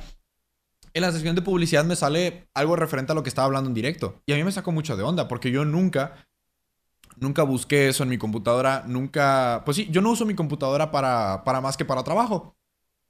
Eh, pero yo no había hecho ninguna búsqueda de ese tipo. Incluso algunos podrán decir, ah, no, es que detecta que lo buscaste en Amazon. No uso Amazon en esa compu, yo la uso, pues aquí tengo la aplicación de Amazon en mi celular. Aquí es donde busco las cosas en Amazon. Entonces, desde ahí me di cuenta que, pues, verga. De hecho, eh, el experimento se llama Google, Google escucha lo que dices. Y está muy curioso a mí, a mí la verdad me llega a dar un poco de, miedo de que de verdad, si no, nos está escuchando todo el tiempo y que de ahí toma, pues de ahí construye lo que te ponen eh, en, redes sociales, en, publicidad y en muchas cosas. Y realmente, pues, o sea, incluso de aquí, de aquí se, se despegan muchas teorías conspirativas de que incluso pueden llegar a decir que el gobierno escucha lo que dices, o sea, que incluso en este momento el gobierno está escuchando lo que yo estoy diciendo. Digo, estoy en directo y me vale madre si lo está escuchando, pero incluso cuando apago directo, que el gobierno puede, más, que el gobierno, que, que, cualquier entidad interesada en los datos que puedo brindar está escuchando lo que digo. Un ejemplo muy claro de la privacidad en redes sociales. No sé si ustedes supieron de este caso que para la campaña, la campaña electoral de Donald Trump se dice, eh, esto no, no estoy muy seguro si se comprobó y me hubiera gustado investigarlo, pero me acabo de acordar de esto. Se dice que la campaña electoral de Donald Trump consiguió datos a partir de cientos de miles de cuentas de Facebook. O sea, que hackearon eh, la base. Bueno, es que ah, de hecho se le hizo una especie de juicio a Mark Zuckerberg, el, creador de Facebook. No sé si se acuerdan. De, hecho, de ahí salieron los memes de, que parecía un reptiliano porque literal parecía que no tenía reacción. Bueno, se le, se le hizo como una especie de juicio porque se decía que él había, él había brindado o, su, más bien su plataforma había tenido ese fallo de privacidad a la gente porque se dice que se le, se le hizo llegar la información de, de la campaña electoral de Donald Trump a personas que, que estuvieran, digamos, que estuvieran, o sea, que tuvieran cosas en Facebook que, que fueran con sus ideales, vaya, con los ideales de la campaña. Les digo, no me acuerdo exactamente cómo, cómo fue la cosa así de memoria, pero lo que sí me acuerdo es que fue eh, así, o sea, en resumen, ¿qué pasó? La campaña electoral de Donald Trump agarró datos de muchísimas personas en Facebook. O sea, sacó sus datos. O sea, sacó su información. Y en base a eso dicen que pudieron hacer, o sea, que, que lo utilizaron a su favor en la campaña electoral. Así para, para dejarlo resumido y para no, para no decir cosas de más o de menos. Sinceramente te digo, no me acuerdo muy bien de memoria. Les recomiendo, si quieren, investigarlo por su cuenta si les da más curiosidad el tema. Les digo, lo hubiera preparado, pero me acabo de acordar en este instante. Y, me parece muy interesante porque es eso, a la larga, una plataforma como Facebook que se puede pensar que es de las, que llevan más tiempo y de, las más seguras, pues tiene esa falla de datos. O otro ejemplo, eh, no se acuerdan cuando hackearon a muchísimos famosos en Twitter. O sea, les hablo de que hackearon a Obama, a Elon Musk, a incluso las cuentas de Apple, las cuentas oficiales. Y pusieron o sea, hackearon esas cuentas y pusieron tweets, o sea, tweets diciendo que si metían dinero eh, en X aplicación por vía criptomonedas para que no pudieran rastrearlos, en una hora iban a tener el doble. O sea, que ellos iban a regalar el dinero. Muchísima gente muy crédula. Digo, más que crédula, pues no los culpo del todo porque estaba, eso, este, este tipo de tweets se pusieron desde las cuentas verificadas y oficiales de los creadores. O sea, imagínate, tú ves un tweet de López Obrador bueno, por poner, suena muy tonto, pero bueno, vamos a dejarlo así. López Obrador pone en su Twitter, todas las personas que me depositen 100 mil pesos a esta cuenta eh, van a tener otros 100 mil pesos en una hora. Yo personalmente no lo haría, no le, o sea, no, no, me la creería y no, no participaría en esa dinámica ni a madrazos. Pero estoy mil por ciento seguro. Es que, bueno, con 100 mil pesos creo que me fui muy lejos. Mm, incluso menos. Mil pesos. Mil pesos a esta cuenta y, en una hora van a tener más. Estoy segurísimo que miles de personas caerían en eso, solo porque lo, porque lo puso desde la cuenta oficial, desde la cuenta verificada de Twitter. Y te digo, no los culpo porque uno puede llegar a pensar de que, ah, si es su cuenta oficial, lo está poniendo el mismo. Porque todos confiamos de más en estas redes sociales y confiamos más en esta seguridad de las redes sociales. Entonces yo creo que eso también es un error. Y pues de hecho las redes sociales han trabajado mucho en eso, pero es como el otro día estábamos platicando mucho de los hackers. Uh, digo, desviándome un poquito del tema de nuevo. Eh, los hackers, yo creo que. O sea, es, una batalla de nunca acabar. O sea, los hackers, siempre que se les. O sea, siempre que las redes sociales o, o, cualquier plataforma meta una seguridad más fuerte, los hackers van a desarrollar una manera de poder eh, violar esa seguridad. Y luego, cuando, cuando descubran ese error, eh, lo que van a hacer los equipos de, seguridad, van a, van a parchearlo, van a, van a inmediatamente buscar una solución. Pero los hackers ya están trabajando en otra manera de, poder hackear el sistema. Entonces, es una batalla de nunca acabar todo esto de los hackers. Entonces, los hackers, pues, o sea, es como, pues, o sea, yo, yo se lo explicaba a Grady muy simple. Yo le decía, güey, pues, un hacker supera a otro hacker pero realmente la, única manera de, pelear entre sí es eso, bloqueando el hackeo, hackeándolo, bloqueando el hackeo, hackeándolo. Porque otro, otro tema muy interesante es que no si sabían que ustedes, los departamentos de seguridad de las redes sociales, la mayoría de los departamentos están conformados por hackers, porque realmente son los que pueden encontrar errores en la seguridad de, las plataformas. Entonces, sí, es, es algo curioso, o sea, si lo piensas, que los que más forman parte de estos equipos de seguridad, seguridad de cibernética, son los que los más capaces de violar esta seguridad. Y, nada, eso, eso ya más como un comentario extra. Se me hace muy, muy curioso. Ya tienes experiencia en el tema. Pues es un tema que, las redes sociales es un tema que me, me interesa mucho. O sea, casi casi que me, me, apasiona porque, o sea, trabajo en redes sociales y, yo, y a, mí me encanta lo que es la programación y la informática y todo esto. Entonces, siempre me ha gustado investigar mucho del tema y mucho al respecto. Y es un tema de nunca acabar. Entonces, es un podcast que se puede extender tanto como uno quiera. Y digo, no me quiero extender de más, pero a lo que voy es eso, es un tema súper amplio y... ¿Cuánto llevamos de podcast, by the way?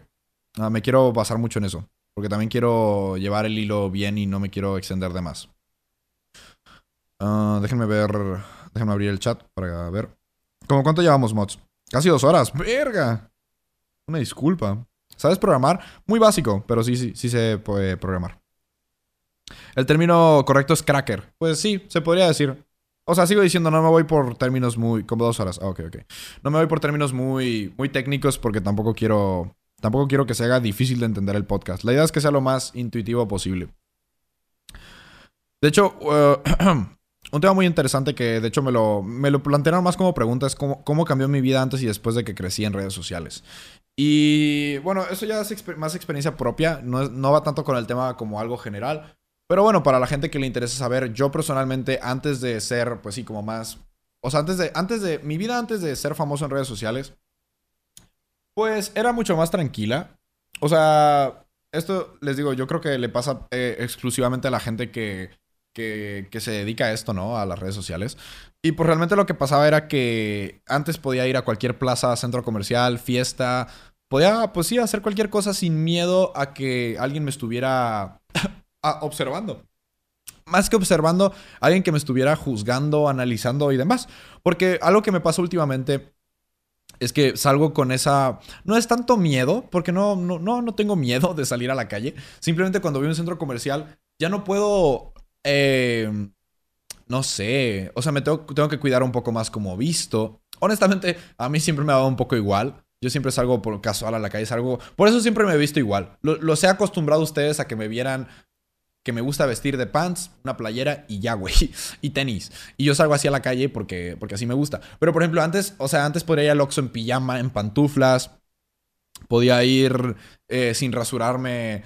O sea, digamos que despeinado. Incluso si, me daban ganas de irme sin... O sea, si, si me había despertado y, quería ir a, un centro comercial a comprar unos tenis y, y, todavía no me quería bañar, pues lo podía hacer, güey. Pero ahorita no, güey. Tengo que cuidar mucho mi imagen porque, porque a fin y al cabo pues la gente se queda con, o sea, suponiendo que alguien me conozca en persona, pues se va, se va a quedar con esa primera impresión. Y no me gustaría que se quedara con una impresión negativa de que, ay, eh, huele mal, eh, está mal vestido, eh, o sea, no, no se arregla. Y también cuidar mucho lo que digo. Tampoco puedo ir por los centros comerciales diciendo, a la verga, chinga tu madre, así gritándole a mis amigos. Pues no, cuido mucho eso porque, pues, ya se construye lo que es la imagen pública en redes sociales, ¿no? Y pues nada, la gente la gente por redes sociales también algo que puedo decir es que, pues, te conoce. O sea, algo que me he dado cuenta es que muchísima gente como que ya esa introducción de hola, ¿cómo estás? ¿Cómo te llamas? ¿Qué te gusta? ¿A qué te dedicas? Pues las, las, redes sociales en este, en este sentido me la han simplificado mucho. Cuando conozco gente nueva, ya ni siquiera me tengo que introducir porque ya, ya saben que, o sea, bueno, ojo, muchas personas pues ya saben eh, a qué me dedico, ya saben que hago streams, ya saben más o menos mi, forma de ser porque habrán visto algún video mío y ya tienen como esa introducción. Entonces, también se podría decir que en ese, en ese aspecto, en mi caso me ha facilitado llegar a las personas en, en muchas ocasiones. Porque sí, me ha pasado bastantes veces. Me, personalmente me ha pasado que incluso cuando me llama la atención alguien, y, esa, y sé que esa persona me conoce, me facilita muchísimo las cosas porque ya sabe, eh, o sea, esa persona ya sabe cómo soy y tal, y pues me facilita muchísimo pues la, introducción y toda esa iniciación en una conversación, ¿no? Ya es como que vamos más directo a una conversación más compleja, ¿no? Pero bueno, eso ya es otro caso. A ver, déjenme checar por aquí que me habían puesto por acá. Ah, un tema que me dije, me, eh, pusieron que hablar y les gustaría que hablara, es la facilidad con la que te pueden robar los datos personales. Totalmente de acuerdo. Eh, o sea, aguas, tengan sus redes sociales muy bien protegidas. Y más que protegidas, aguas con sus contraseñas, con quién tienen acceso a esas contraseñas. Porque literalmente, o sea, entrando a una red social tuya pueden averiguar muchísimos datos. Desde dónde vives, desde... Incluso pueden averiguar conversaciones que, has tenido con otras personas. O pueden llegar incluso a saber en qué, en qué momento no estás en tu casa y dónde vives. Y ya con eso ya pueden robarte. Entonces, muchísimo cuidado con sus redes sociales y con la protección que tienen. Muchísima gente no le da importancia a eso. A lo que es eh, la verificación de dos pasos, a las contraseñas un poquito más complejas. Aguas con eso. Sí les puedo decir que me, ha pasado que... Eh, o sea, en la escuela incluso hubo un caso donde bueno, más bien eso ya fue una, amiga mía que me, que me platicó, me platicó un poquito más personalmente, y digo, yo, yo lo cuento porque pues no voy a decir su nombre ni nada, pero nada más para que tengan un indicio. Algo lo que le pasó a ella fue que le hackearon su Facebook de una manera muy tonta, pero, pero se entiende porque pues estaba, estaba chava, o sea, y pues no sabía mucho al respecto. No sé si les ha pasado que les mandan el típico correo de, ah, eh, verifica tu cuenta de Instagram, intentaron hackearte y cambia tu contraseña para, para seguridad, ¿no? Y te metes y te sale un Instagram falso. Es una página de Instagram eh, mal escrita. O sea, o sea, o sea, por ejemplo, sale instagram.net, por ejemplo. Y el error más común de la gente es pensar que estos correos o estos formularios son reales, pero no, son, son pues scam, son una estafa. Entonces lo que hace la gente se loguea en esa página y los redirigen a Instagram, pero en loguearse en esa página falsa le estás enviando tu correo y tu contraseña a otra persona, a la persona que te mandó esa, esa, ese correo, ese formulario, lo que sea. Entonces así era una manera muy común de hackear a la gente antes. Realmente, en vez de hackearte, te estaban. En realidad, yo lo veía más como un engaño. Te estaban haciendo loguear en una página que parecía Instagram, que tenía, digamos que la misma se veía igual que Instagram, pero no era Instagram. Y, ahí es como ha hackeado mucha gente. Entonces, pues ya con eso, pues tenían tus datos. Eh, así le hicieron a mi amiga, le quitaron su. Bueno, consiguieron su correo y su contraseña, se lo dieron desde su Facebook y desde su Facebook empezó a mandar esos formularios a sus amigas. O sea, o sea, la persona que estaba hackeando la cuenta de mi amiga empezó a mandar a sus contactos ese tipo de formulario y empezó a hackear un montón de Facebook y se hizo un desmadre. Y con eso pudo averiguar porque eh, desgraciadamente eh, esta amiga tenía su correo de Facebook y su contraseña igual que la de su correo de Gmail. Entonces pudo acceder a su Gmail y ahí pudo ver en su, en su correo sus viajes de Uber. Entonces sus viajes de Uber coincidían en, eh, en un lugar que era su casa y así como fue como de, un mensaje, de un formulario random, un hacker pudo acceder a la dirección de una persona. O sea, sí pudo conseguir su dirección. Y no solo su dirección, sus horarios, los horarios en los que llegaba a su casa, porque ahí, ahí te sale el viaje de Uber. Gracias por tu viaje en Uber. Y ahí sabes que la persona llegó a su casa. Entonces, es peligrosísimo. Por suerte, eh, esta chava pues pudo recuperar sus cuentas y cambiar sus contraseñas y todo eso. Se tardó bastante. Y de hecho, acudió a la policía cibernética, pero le dieron, o sea, las soluciones que le dieron fueron muy malas. Porque en ese entonces la policía cibernética estaba muy mal. Ahorita no estoy informado de cómo está. Espero que esté mejor. Pero en ese entonces le dieron soluciones muy lentas. No le recuperaron sus cuentas. Al vato ni le hicieron nada. Y pues, eh, o sea, para, digo, eso se los comparto más para que vean una manera de cómo las redes sociales, pues es, un contra en eso, de que mucha gente guarda mucha información personal, demasiada. Yo personalmente, yo sí soy de las personas que no, no, soy mucho de dar datos personales en redes sociales. Sí, o sea, soy una, soy una figura pública y al fin y al cabo, pues, mi trabajo es, pues, de mi vida. O sea, me gusta que mi trabajo sea mi vida. Mi día a día es mi trabajo. Pero, pero si, si, si tú no tienes la obligación de, de eso, pues o sea, más bien, si no es tu trabajo, si, si neta no vives de eso, no te arriesgues, no pongas datos personales, no compartas datos personales en redes sociales. Una pregunta de redes sociales que me llegó bastante es como, la gente me preguntaba cómo lidiar con, con el hate y, bueno, con, las subidas y bajadas de, seguidores y todo eso, ¿no? A ver, eh, voy, ir, voy, a ir, con la primera que es un poquito más general y yo creo que le puede servir un poquito más a todos. Y ojo, eso ya es más consejo personal. Realmente el, el hate en redes sociales es mucho a base de lo que tú dejas que la gente vea. Ahorita por suerte se puede filtrar mucho eso. Si una persona te molesta, si una persona te, te, llega a, pues sí, a causar cierta, pues sí, cierto, eh, estás inconforme con, pues, pues cómo te está tratando esa persona. Si dices, güey, me están molestando, me están, todas mis publicaciones esta persona me pone comentarios de odio, comentarios negativos. El día de hoy hay una herramienta muy bonita que es bloquear. Si una persona te está afectando a tu salud mental de cualquier manera, ya sea por hate, porque es tu expareja y, y, o sea, no quieres saber qué está haciendo tu expareja, o porque es una persona que te está que es mala para ti, simplemente. O sea, por salud mental, bloquear a una persona no está mal. Mucha, mucha gente, desgraciadamente, lo ve muy, muy, muy inmaduro. Y sí que es cierto que, que hay maneras mejores de resolver las cosas. Pero si para uno es una salida rápida donde, donde el resultado es tu salud mental, loco, neta, tomen esa salida definitivamente. Y el hate en redes sociales, pues es un hecho. Es algo que, que es un hecho. Entonces, lo que yo recomiendo, neta, es bloqueen a todas las cuentas que les causen esos comentarios negativos, críticas que no les están beneficiando nada, críticas que no son constructivas. Neta, bloqueenlo si hace falta. Si, si, si a tu cuenta está llegando una ola de gente a... O sea, porque desgraciadamente también algo que pasó últimamente es que se hicieron muchos grupos de Facebook o cuentas en cuentas de comunidades que se dedican a ir a tirar hate a personas que van en contra de su ideología, lo cual para mí está totalmente incorrecto, pero existe y es un hecho y, y no se puede hacer mucho al respecto. Lo que puedes hacer en eso es poner tu cuenta en privado, puedes, eh, puedes limitar el acceso de las personas a tu cuenta, que no puedan ver lo que pones, ver lo que comentas. Y puedes incluso, o sea, algo que, algo que el otro día estábamos platicando, es que incluso ahorita muchas plataformas lo que están haciendo es que cuando tú bloqueas una cuenta, se bloquean todas las cuentas logueadas en ese dispositivo. Porque, perdón, que me dio como hipo. Algo muy común es que lo que hacen las personas cuando. Hay, personas que son desgraciadamente muy insistentes y muy. O sea, muy molestas. Que cuando tú bloqueas una cuenta, se hacen más cuentas y lo que se le llaman multicuentas para. Para seguir chingando y seguir molestando y seguir cumpliendo con su cometido. Pero les digo que qué bueno, que muchas redes sociales, eh, les digo, no, no, sé qué redes sociales exactamente, la única, la única que sí me dijeron que sí funciona así, que no estoy seguro, yo no lo he comprobado, pero me, me dijeron varios que sí, es Instagram, que Instagram cuando bloqueas a una persona de hecho, te sale la opción de bloquear a esta cuenta o bloquear a, las cuentas a esta y a las demás cuentas en el dispositivo. Y está muy padre porque literal, ¡pum! ya con ese botón te ahorras todas esas multicuentas. Y digo, hay, manera, hay maneras de evadirlo, obviamente, pero ya lo haces más complejo, ya lo haces más complicado, ya le cuesta más trabajo a la persona que quiere chingar, ya le estás poniendo más obstáculos.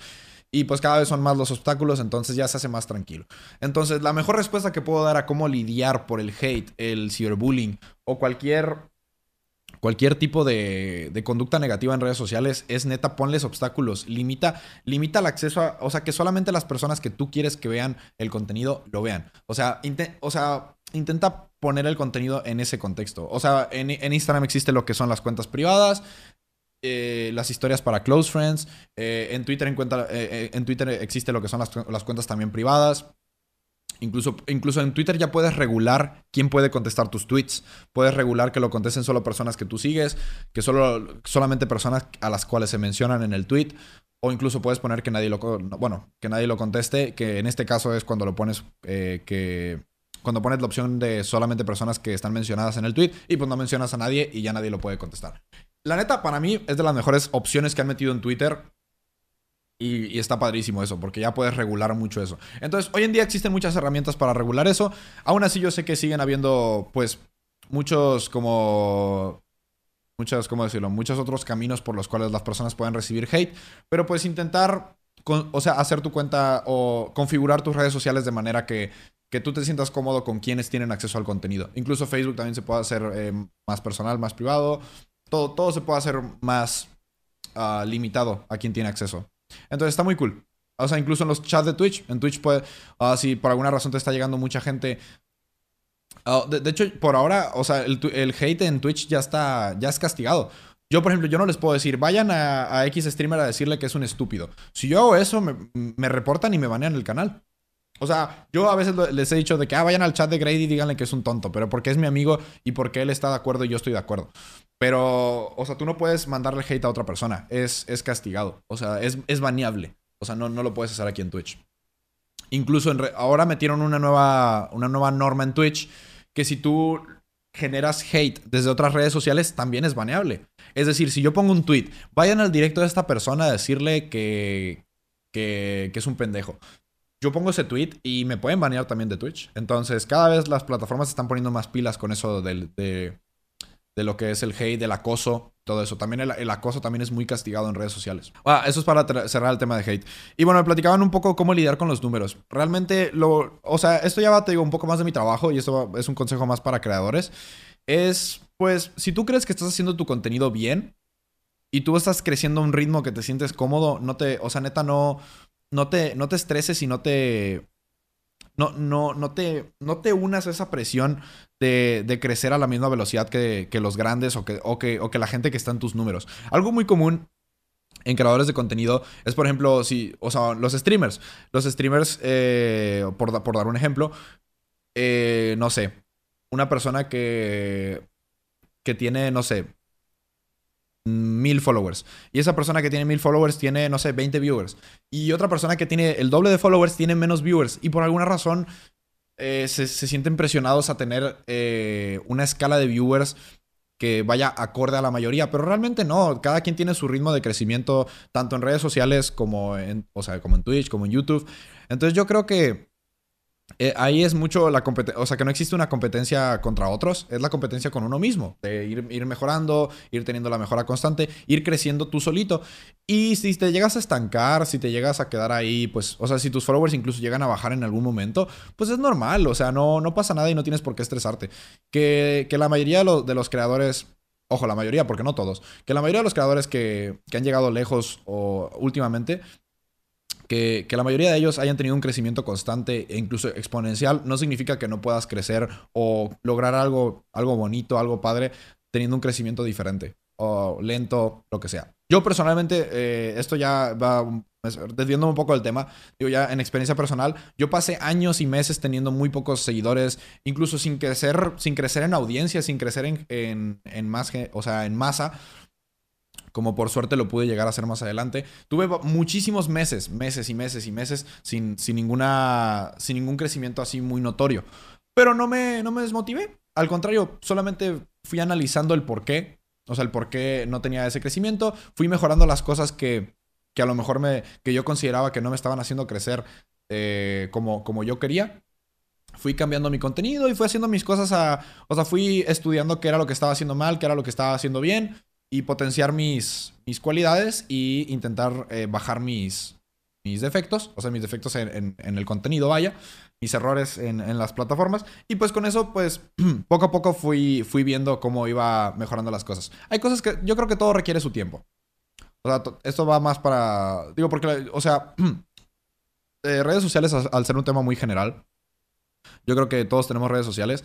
Y ahorita que redes, o sea, las redes sociales están haciendo como un negocio. O sea, muchísimas personas que tienen su negocio personal o personas que están haciendo su, su marca de ropa o, o incluso las nenis, por, por, decir así, o sea, bueno, por sacar un, o sea, por descartar también otra, otra área de, de ventas, tienen sus redes sociales y, y hay muchas cosas que requieren tiempo. Entonces, si tú tienes tu negocio, si tienes tu red social de, de, tu, pues de tu emprendimiento, pues dale tiempo. Hay muchas cosas que requieren tiempo para crecer y con el tiempo, pues van creciendo cada vez más y llegan a un punto que tienen como su, su, su punto de quiebre, ¿no? Que es el punto donde muchísima gente se entera de, de lo que estás haciendo. Y si, si, si, si, tú haces las cosas bien siempre, va a llegar un punto que vas a tener ese, ese toque de suerte, vas a tener esa, esa oportunidad que te da la vida o, o que te da la situación que por estar haciendo las cosas bien siempre y por estar haciendo las cosas bien, o sea, en todo momento,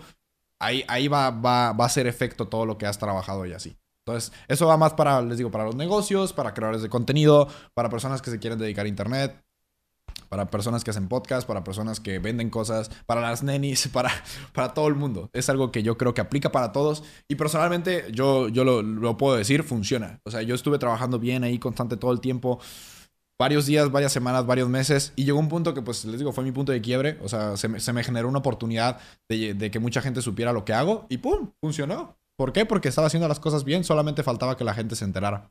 Bueno, al menos para mí, en mi perspectiva. Pero bueno, eso te digo, me desvió un poquito del tema, pero creo que puede servir. Creo que a más de, a más de uno, o sea, se pudo llegar a identificar con ese tema.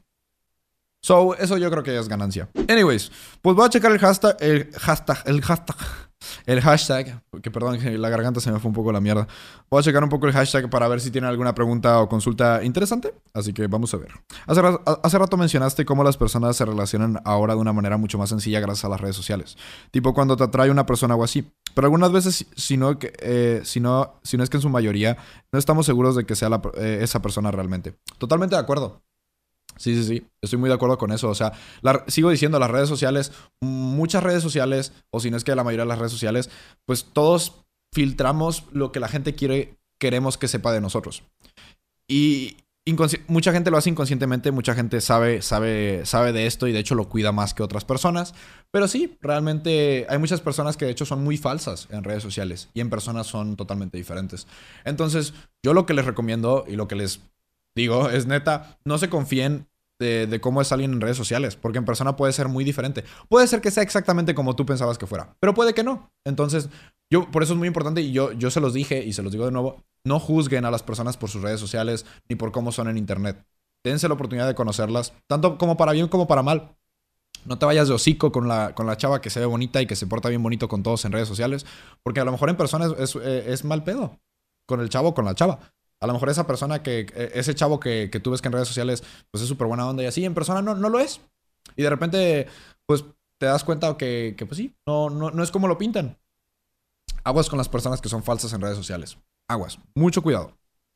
Pero pues les digo, eso ya depende mucho del caso de cada quien. Entonces no se vayan de hocico, pero tampoco, tampoco, o sea, les digo, para lo positivo para lo negativo. Tampoco porque alguien se vea mamón en redes sociales ya no lo taches de mamón. Y en persona no lo quieras tratar porque dices, ay, es un mamón en redes sociales. Pues sí, güey. Y a, a lo mejor en persona es una persona muy buena, muy buena onda. Yo creo, ha pasado con muchas personas. A mí me ha pasado personalmente que, que mucho, muchas personas que me conocen en, persona, digo, ya, ya, dije personas como 10 veces en esta oración, pero bueno, muchas personas que me topan así en, en la calle o así, me dicen, güey, pensé que ibas a ser más mamón, pero pues no sé, a lo mejor es porque así tengo la cara, güey, pero no, no soy mamón. O, o incluso me ha pasado escuchar de, de, amigos míos. Les digo, ahorita no me acuerdo de un ejemplo así exactito, pero me ha pasado escuchar de, de que X o Y persona lo, sienten, sienten que en directo o en, en sus redes sociales eh, es así más mamona. Y en persona son a toda madre, en persona neta son así sueltísimos. O personas en internet que tienen su personaje, como que son así, tienen su personaje que es así, pues sí, más mamón, más serio, y así, y en persona son totalmente diferentes. Yo creo que eso pasa mucho más de lo que la gente lo, lo cree o se lo espera. ¿Qué opinas del miedo al que dirán? ¿Algún consejo para quitarlo? El consejo está en uno mismo. O sea, el miedo al qué dirán. Uh, yo creo que eso es más, pues, la importancia que tú le des. Yo, por ejemplo, yo no le doy mucha importancia a lo que la gente piense de mí. O sea, sí me importa que tengan una buena, una buena versión de mí, obviamente. Pero yo, yo soy como soy y si te caigo bien, qué bueno. Y si no te caigo bien, pues ni modo. O sea, uno no es, o sea, como, como dicen, uno no es monedita de oro para, para caerle bien a todos. Así que consejo para personal es, pues cambia, cambia la importancia que le das a eso. Sé que suena fácil, no es así como, ah, ya, listo, gracias. No, mejor dicho, analízalo, date cuenta que le estás dando mucha importancia a algo que no debes y trabaja en eso.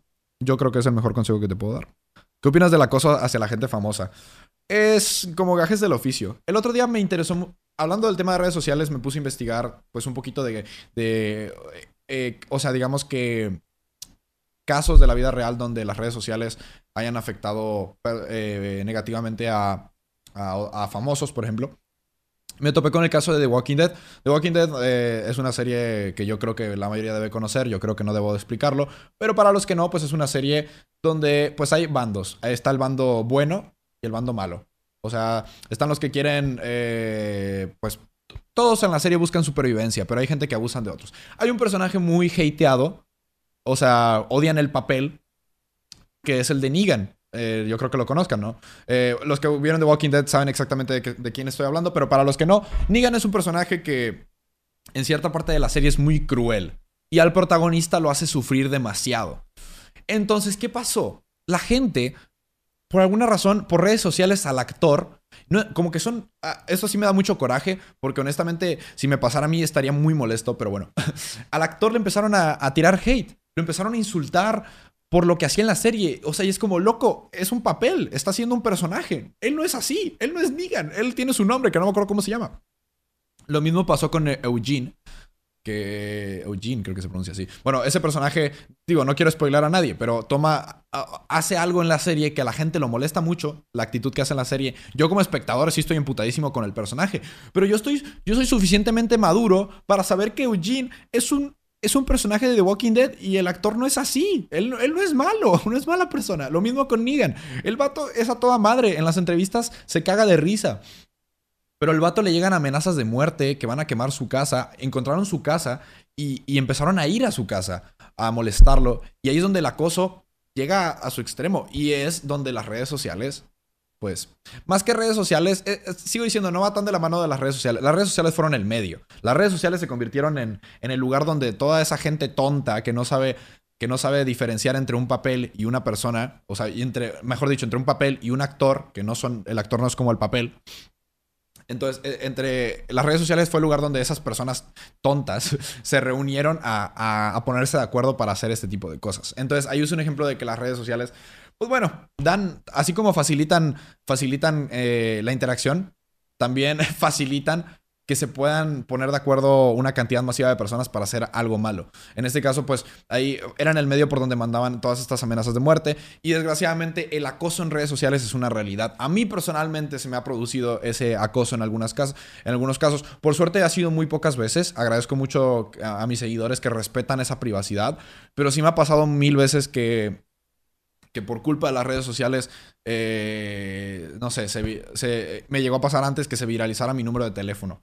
Y tuve que cambiar de número y desgraciadamente por culpa de las redes sociales, se pusieron de acuerdo muchas personas para pasar mi número de teléfono y para hablarme y para molestarme y así. Y, eso, es a lo que voy. El acoso en redes sociales pues también es algo muy malo. Y algo que pues desgraciadamente es una realidad. A mí personalmente me ha pasado muy poquito. Les digo, fuera de esa vez me pasó una que otra vez en eventos y demás que muchas personas pues sí me, me seguían a donde iba, me tomaban fotos, me mandaban esas fotos de que mira Barca, estás comiendo. Y me mandaban una foto de yo comiendo en una plaza de comidas, cosas así, ¿sabes? Que sí está muy... Eso ya es como el extremo, o sea, eso está muy mal. Pero les digo, por suerte ya no me ha pasado, se han portado muy bien conmigo siempre y eso lo agradezco mucho. ¿Qué opinas de, sobre los adolescentes que están con mucha necesidad de tener reacciones o aceptación en redes sociales? Es, lo que les digo. ¿Se acuerdan cuando platicamos lo de Instagram? Que le, quitó los likes a ciertas personas. Es una realidad. Sigo diciendo, eh, es. Es una realidad que las redes sociales, sigo diciendo, dan estatus. Entonces, si una persona tiene muchos likes en sus tweets, en sus publicaciones, por algunas razones se siente que. como que tiene la razón. Y más que tener la razón, también se siente poderoso. Entonces, como que la gente en redes sociales, pues encuentra como cierto... Se siente, o sea, ¿a, poco no les ha pasado que cuando algo que cualquier cosa, suben un video, suben un TikTok, suben un tweet, suben una foto a Instagram, suben una, o sea, una historia, y cuando tienen más aceptación de lo normal, ¿a poco no, no se sienten, o sea, les da como un sentimiento de, de, de ¿cómo decirlo? ¿Success? Perdón, no, no sé cómo, ah, no quiero sonar como mamador, pero les prometo que fue la primera palabra que me vino a la cabeza. Les da como una especie de, sentimiento reconfortante de, oh, hice algo bien. Cuando realmente, pues no necesariamente, solamente varias personas estuvieron de acuerdo con lo que dijiste. Entonces, es como cuando te dan esa probadita, ah, tú como, como persona en red social, te dan esa probadita de, aceptación de más personas, como que la gente encuentra esa tendencia de buscar esa aceptación. Eh, empieza ese, nuevo fenómeno de estar buscando esa esos likes, esa gente que esté de acuerdo con lo que dices, esos seguidores. Y cuando no los tienes, se genera esa frustración, que fue lo que, lo que Instagram atacó luego, luego quitando los likes a ciertas personas, o sea, quitando que los pudieran ver. Entonces, eso pues, les digo, es algo que nace inconscientemente. Las redes sociales no lo, a lo mejor no lo tenían analizado al, inicio, pero se fueron dando cuenta conforme fueron desarrollándose las redes sociales. Y pues se entiende del todo porque pues es como, pues todos queremos esa aceptación. O sea, todos en redes sociales buscamos esa aceptación inconscientemente. Algunos lo van a negar, pero todos, todos quieren tener la razón y todos quieren tener, pues, o sea, no es que quieran, mejor dicho, todos, nadie se va a quejar de que tenga más likes o más, más interacciones. Yo creo que todos van a ser como, oh, qué cool. Y hay muchas personas que se obsesionan con eso. Entonces, el problema más común es la obsesión. Cuando, cuando, la gente se obsesiona con esa búsqueda de interacciones, de likes, de lo que sea, ahí es el problema. Y ahí es cuando hay que saber reconocerlo. Si tú tienes un amigo que tiene ese pedo, ayúdalo, porque neta sí es un pedo muy... O sea, es algo, es algo que se puede agravar mucho. Y que puede empezar a, desarrollar todas esas actitudes de frustración al extremo, al punto de que literalmente si me ha pasado conocer gente, o sea, amigas, amigas mías, amigas, digo, o sea, no, no, por, no por decir que solo pasa en, chicas, pero personalmente yo no he tenido amigos con ese caso. O sea, yo, yo, yo, en mi vida personal. Seguramente lo sabrá. Lo sabrá y los debe haber. Pero me ha pasado que amigas incluso me dicen, no manches, mi foto no tuvo suficientes likes. Eh, tiene la cuarta parte de likes. Es porque estoy fea. Y es como, no, no tiene nada que ver. Te ves igual de bonita. Está, está, incluso o sea, te ves exactamente igual de bonita en esta foto que en esta. Simplemente si no tuvo más likes, pueden ser un montón de factores. Entonces, también como, como persona te tienes que dar cuenta que no necesariamente que, que, no hayas tenido likes en una foto o, en un tweet o lo que sea, no, no significa que, que, sea porque, porque caes mal o porque ya no, la gente ya no te quiere. No, no significa eso. Simplemente pues en ese momento no había, no había suficientemente gente viendo la aplicación. Simplemente la gente no, no entró a la... O sea, gente que te sigue no, no dio con tu perfil, no dio con tu foto y ya, no pasa nada. Y suponiendo que tenga menos likes, pues tampoco pasa nada. Simplemente, pues a lo mejor la, la foto anterior gustó más por X o Y cosa. Porque la subiste en la playa, porque la subiste a una mejor hora, porque la subiste un domingo, que a lo mejor el domingo es donde hay más gente en la plataforma y luego la otra foto la subiste eh, otro día a una hora tarde. Son muchos factores. Entonces el problema también es eso. Que la gente eh, cuando se frustra normalmente se va luego, luego por la respuesta más rápida. Que la respuesta más rápida es ya no gusto. Ya no gusto en redes sociales. Y no, no funciona así. Es más complejo de lo que parece. Sigo diciendo, vamos mucho de la mano con los algoritmos, con, con muchas ah, variables. muchas variables que que definen eso, definen el éxito de las cosas en redes sociales. ¿Cuál consideras que es la mejor y la peor parte de trabajar en redes sociales? La mejor, la comunicación, o sea, que, que recibes toda la, la respuesta de lo que haces instantáneo. O sea, lo que voy, yo acabo este podcast y ya puedo saber si les gustó o no les gustó checando el hashtag o checando, pues checando cómo le fue en estadísticas y todo eso. Pero les digo, es, más complejo. Es a lo que voy. El error más común es, por ejemplo, si este podcast, suponiendo, tuviera menos viewers de lo habitual, se podría llegar a la respuesta de que, ah, si tuvo menos viewers de lo habitual es porque fue malo. Pero no necesariamente. son un montón de factores. Que si que si, o sea, que si en Twitch hay muchísima gente en directo, que si hay muchos amigos míos con los cuales yo comparto audiencia, pues obviamente los viewers se reparten más. Y viceversa. También puede ser que un podcast le vaya muy bien, porque por ejemplo, pues Juan no está en directo, Dead no está en directo, o mis amigos no están en directo, entonces la gente con la cual yo comparto público, pues al no estar en directo, los viewers pues se concentran más aquí. Entonces, es un factor tanto como para bien o para mal. Entonces, pero bueno, regresando a la pregunta, lo mejor y la, la mejor y la peor parte, la mejor es esa, que puedo ver la respuesta inmediata de, de, lo que hago. Y más que eso, puedo, puedo pues estar comunicado con la gente que, con la que simpatizo, la gente que le gusta lo que hago, eh, la gente que comparte gusto gustos conmigo, todo, o sea, en general, puedo tener un contacto directo con ese tipo de personas con las que yo quiero pues interactuar. Y, yo y la mejor parte es eso, que yo puedo decidir con quién sí, con quién no. Eso está muy cool. La peor parte es lo del acoso, lo de la toxicidad, lo de todo lo, todo lo negativo que traen las redes sociales, en general yo creo que va de la mano con, con, pues con la gente que te quiere, que te quiere afectar, que te quiere joder, que te quiere chingar. Eh, o sea, todo va de la mano con eso. Entonces, pues sí, todo lo que es el hate, todo lo que es el acoso y demás, a pesar de que sé lidiar muy bien con eso, a mí no, no me suele afectar. O sea, soy una persona muy positiva y más que positiva, como que muy, o sea, muy, o sea, soy muy como muy analítico. O sea, de que sé que si alguien si alguien me, me hatea es porque simplemente no le gusta lo que hago y se vale. Y ya no me voy, no me, no me la complico mucho. Si me dicen, ah, eres un pendejo y no das risa. Es como, ah, ok. Para ti soy un pendejo y para ti no doy risa. Pero hay personas que sí les doy risa y que a lo mejor también piensan que soy un pendejo, pero sí les doy risa. Entonces, es yo creo que la base de, de eso es la interpretación. Buenas, quería hacer mi aportación y desde mi punto de vista sobre un estudiante donde su carrera está ligada directamente a la programación y temas que tocaste hoy, eh, lo que hago un hilo cortito espero que te guste. Ojo. Daniela dice, Google nos escucha. Sí, según la, eh, programación las computadoras son, eh, son inútiles solas. No pueden hacer nada si no les das instrucciones. Pobre la compu. Sí, eso es cierto. Pero bueno, supongamos que programar un LOL. Supongamos que programar un LOL es muy tedioso. Digamos que lo que quiero es que sea un en un lenguaje y tal. Y como lo es al hablar, si yo quiero comunicarme con el programa, me tomaría muchísimo tiempo hacer todo y prácticamente que nos, eh, que nos escuche crea un mundo de posibilidades. Posibilidades que, para bien o para mal, nos quitan algo de privacidad. Desde recrear a una persona fallecida hasta prevenir delincuentes en potencia por medio de su historial. Es curioso y aterrador en profundidad. Pero para un programador es simplificación de mucho. Eso es cierto. Tienes toda la razón. Y qué bueno escucharlo de alguien que, que tiene un poquito más de experiencia en eso. Es cierto. Y de hecho, hay, hay, un capítulo muy interesante de. Creo que, creo que es de Black Mirror. Que. Ah, no, más allá de Black Mirror, hay un videojuego respecto a eso. ¿Cuál era, Chad? ¿Era Detroit? ¿Detroit o era. Creo que era Watch Dogs? Creo que era una parte de la campaña de Watch Dogs. Bueno, X. Ah, hay muchas teorías de que lo que dicen, lo que buscan hacer muchas, muchas entidades quieren estudiar todo lo que una persona pasa frente a sus redes sociales y a su teléfono y a su computadora quiere literalmente estudiar todo eso y recabar eso de la forma en que cuando esa persona fallezca, cuando la persona deje este mundo, puedan recrear eh, a esa persona en una inteligencia artificial lo suficientemente inteligente para seguir actuando como si fuera esa persona. Si te pones a pensarlo, es wow. Hay una película súper interesante sobre esto que no recuerdo cómo se llama. Es una película que se basa en esto, que es una inteligencia artificial que estás escuchando todo el tiempo, que aprende sobre ti y desarrolla una personalidad y agarra vida. Alguien, por favor, que alguien me diga el nombre de esa película porque se las recomiendo un chingo. Hair, ándale, Hair, Hair, Hair. Sí, sí, Hair, Hair, Hair. Creo que se llama Hair.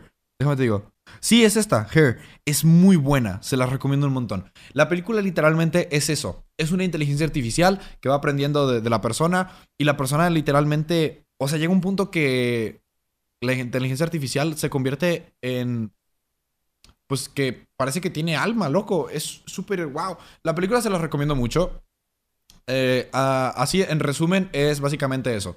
es una, un sistema de inteligencias artificiales que todo el mundo, todo el mundo utiliza. Se convierte como en el nuevo celular. Entonces la puedes utilizar para tu, para tu, o sea, realmente está pensada más como un Siri, un Siri que te pueda ayudar eh, en tu trabajo, pero lo desarrollaron de cierta manera que, pues, eh, o sea, en vez de ser tan robot, fuera un poquito más simpático, que te sacara plática, que te ayudara en tus momentos emocionales, que te escuchara. O sea, entonces durante la película la inteligencia artificial evoluciona tanto que llega un punto que ya se convierte en una persona y ya toma decisiones propias y, está guau. Neta, se la recomiendo mucho la película. La vi en psicología en mi clase de psicología nuestra maestra la puso y es de las pocas películas que, no que siento que no puso para perder el tiempo. Digo, no, ojo, la maestra era buenísima. A lo que voy, es muy común que cuando una, una, profesora pone una película es para matar un día de clase, pero no, en este caso lo supo aplicar a la perfección y le quiero mandar un saludo muy grande a mi profesora de psicología, Claudia. Uf, grande profesora. Porque me encantó como después de esa película tocamos mucho el tema de, pues eso, de, era una clase de psicología y también iba muy de la mano con filosofía, de cómo la la inteligencia de las, de las máquinas, pues buscaban humanizarlas lo, más posible. O sea, que lo que buscan es eso. O sea, humanizar lo más que se pueda las, las inteligencias artificiales. Y está súper interesante. ¿Los adolescentes entre 15, 11 y 15 años deberían tener redes sociales? Yo creo que depende mucho. Yo creo que más bien los adolescentes menores de edad deberían tener al menos permiso o supervisión de los padres. Obviamente en mayor o menor medida, según el caso. Porque yo creo que hay personas que son muy maduras y muy responsables a, corta edad, como hay personas que no. Hay incluso personas que tienen 18 años y todavía no saben usar las redes sociales.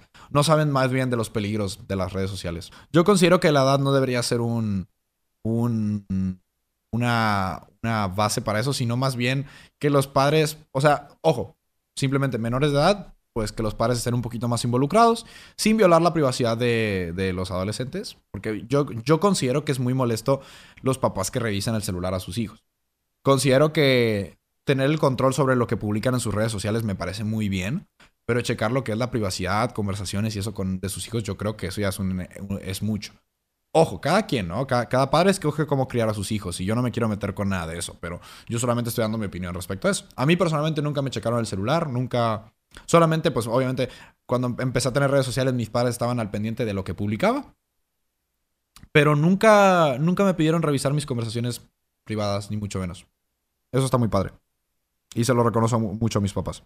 Lizeth pone, perdón si pongo muchos comentarios, pero es que escucho, estudio comunicación y el tema de redes sociales me encanta. Yo, yo encantado. O sea, mientras, o sea, ustedes dense, ustedes, si les apasiona el tema, para mí, es, un éxito. O sea, si, yo logro con mi podcast tocar un tema que a ustedes les, les llama la atención, les interesa, que es la idea, por eso trato de temas que sean lo más generales posibles, pues para mí es, o sea, para mí es, estoy, estoy cumpliendo mi cometido, ¿sabes? ¿Tú qué le dirías a las personas que se enfocan en ensuciar búsquedas de famosos en Twitter y en cualquier otra red social? ¿Qué les diría? O sea, pues lo obvio, güey. O sea, que, están haciendo algo muy malo y que, y que, y que no está bien lo que están haciendo, pero pues eso no creo que cambie gran la cosa. O sea, no, no, no creo que cambie gran cosa, perdón. Entonces, pues realmente todas esas personas pues no tienen remedio. La gente que hace las cosas mal, pues, loco, pues, ni modo. O sea, no, uno, uno no puede cambiar a las personas. O sea, si, más bien, uno no puede enfocarse a, o no puede estresarse en cambiar, en cambiar la ideología de esas personas. Porque en algunas personas, a pesar de que sí pueden recapacitar y corregir sus actitudes, eh, a pesar de eso, hay muchas personas que no. Hay muchas personas que por más que quieras ayudar, por más que quieras hacerlos ver de que están haciendo las cosas mal, pues lo que no se puede. O sea, así que lo que les diría es, pues eso, que están haciendo, o sea, que, que yo lo que les diría es, ¿cómo te sentirías tú si tú fueras esa persona que estás buscando afectar? O sea, ¿cómo te sentirías tú si tú eras la persona, o sea, si tú estuvieras en el lugar de la persona a la que tú le estás haciendo ese mal? Y con, yo creo que con esa e, o sea, si se ponen a reflexionar eso, no, no significa que vayan a dejar de hacerlo, pero mínimo, yo creo que van a llegar a la conclusión de que no se sentirían bien estando en esa posición. ¿Cómo manejar la, fama en redes sociales? yo creo que es importante asesorarse. Ah, conforme la gente va creciendo, créanme que hay muchas personas en la plataforma que extienden su mano a creadores nuevos. Yo personalmente me considero que sí, o sea, yo perfectamente si algún creador nuevo requiere asesoría, consultas, lo que sea, aquí siempre me, he prestado para eso.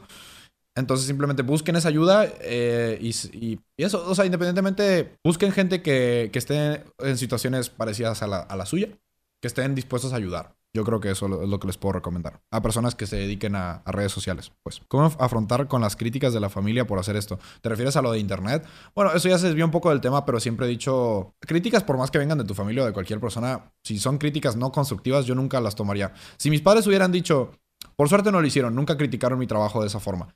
Siempre fueron críticas constructivas y eso la verdad lo valoro mucho. Pero si mis padres me hubieran dicho, no sirves para esto, eh, bueno, eso sería muy cruel. Pero bueno, si mis padres me hubieran dicho que esto no era lo mío, que nunca, la voy a, nunca voy a llegar lejos en esto, nunca les hubiera hecho caso. Aunque fueran mis padres.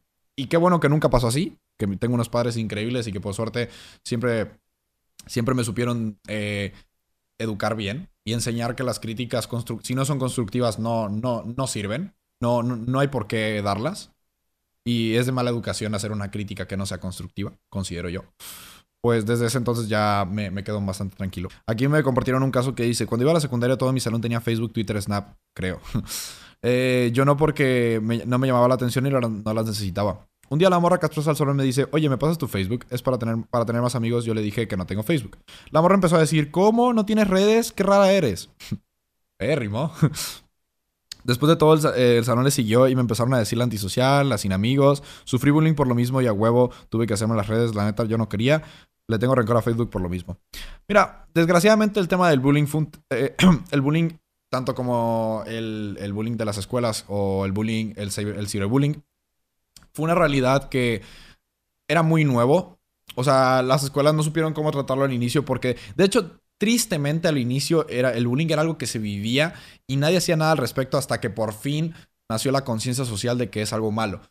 Entonces, digo, desgraciadamente estoy seguro que en esa época, eh, Paulina que me pone esto, eh, desgraciadamente en esa época, pues lo más, lo más seguro es que las escuelas no, no trataran ese tipo de situaciones. Y, es triste escuchar eso de ti y no te culpo, porque personalmente a mí me pasó algo, algo muy parecido. Te digo, yo te digo en base a mi experiencia, que fue que a mí me, me acuerdo que me, hicieron más o menos algo, para, o sea, me, me, dieron como un trato parecido en ese aspecto porque yo no tenía celular. Chales, me di cuenta que pues la, andaba cagando al ver los streams como un negocio y lo estaba forzando y la neta, ah, qué pendejada de pensar yo en pensar eso. Verga, ahí me confundiste muy cabrón, Carlos.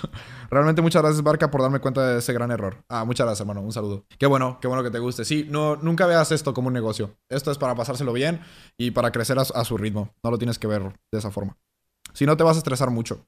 El refugio de muchos jóvenes en las redes eh, por un tiempo de la pandemia, pero a la vez es un lugar tan tóxico y lleno de nuevas inseguridades para unos. Totalmente.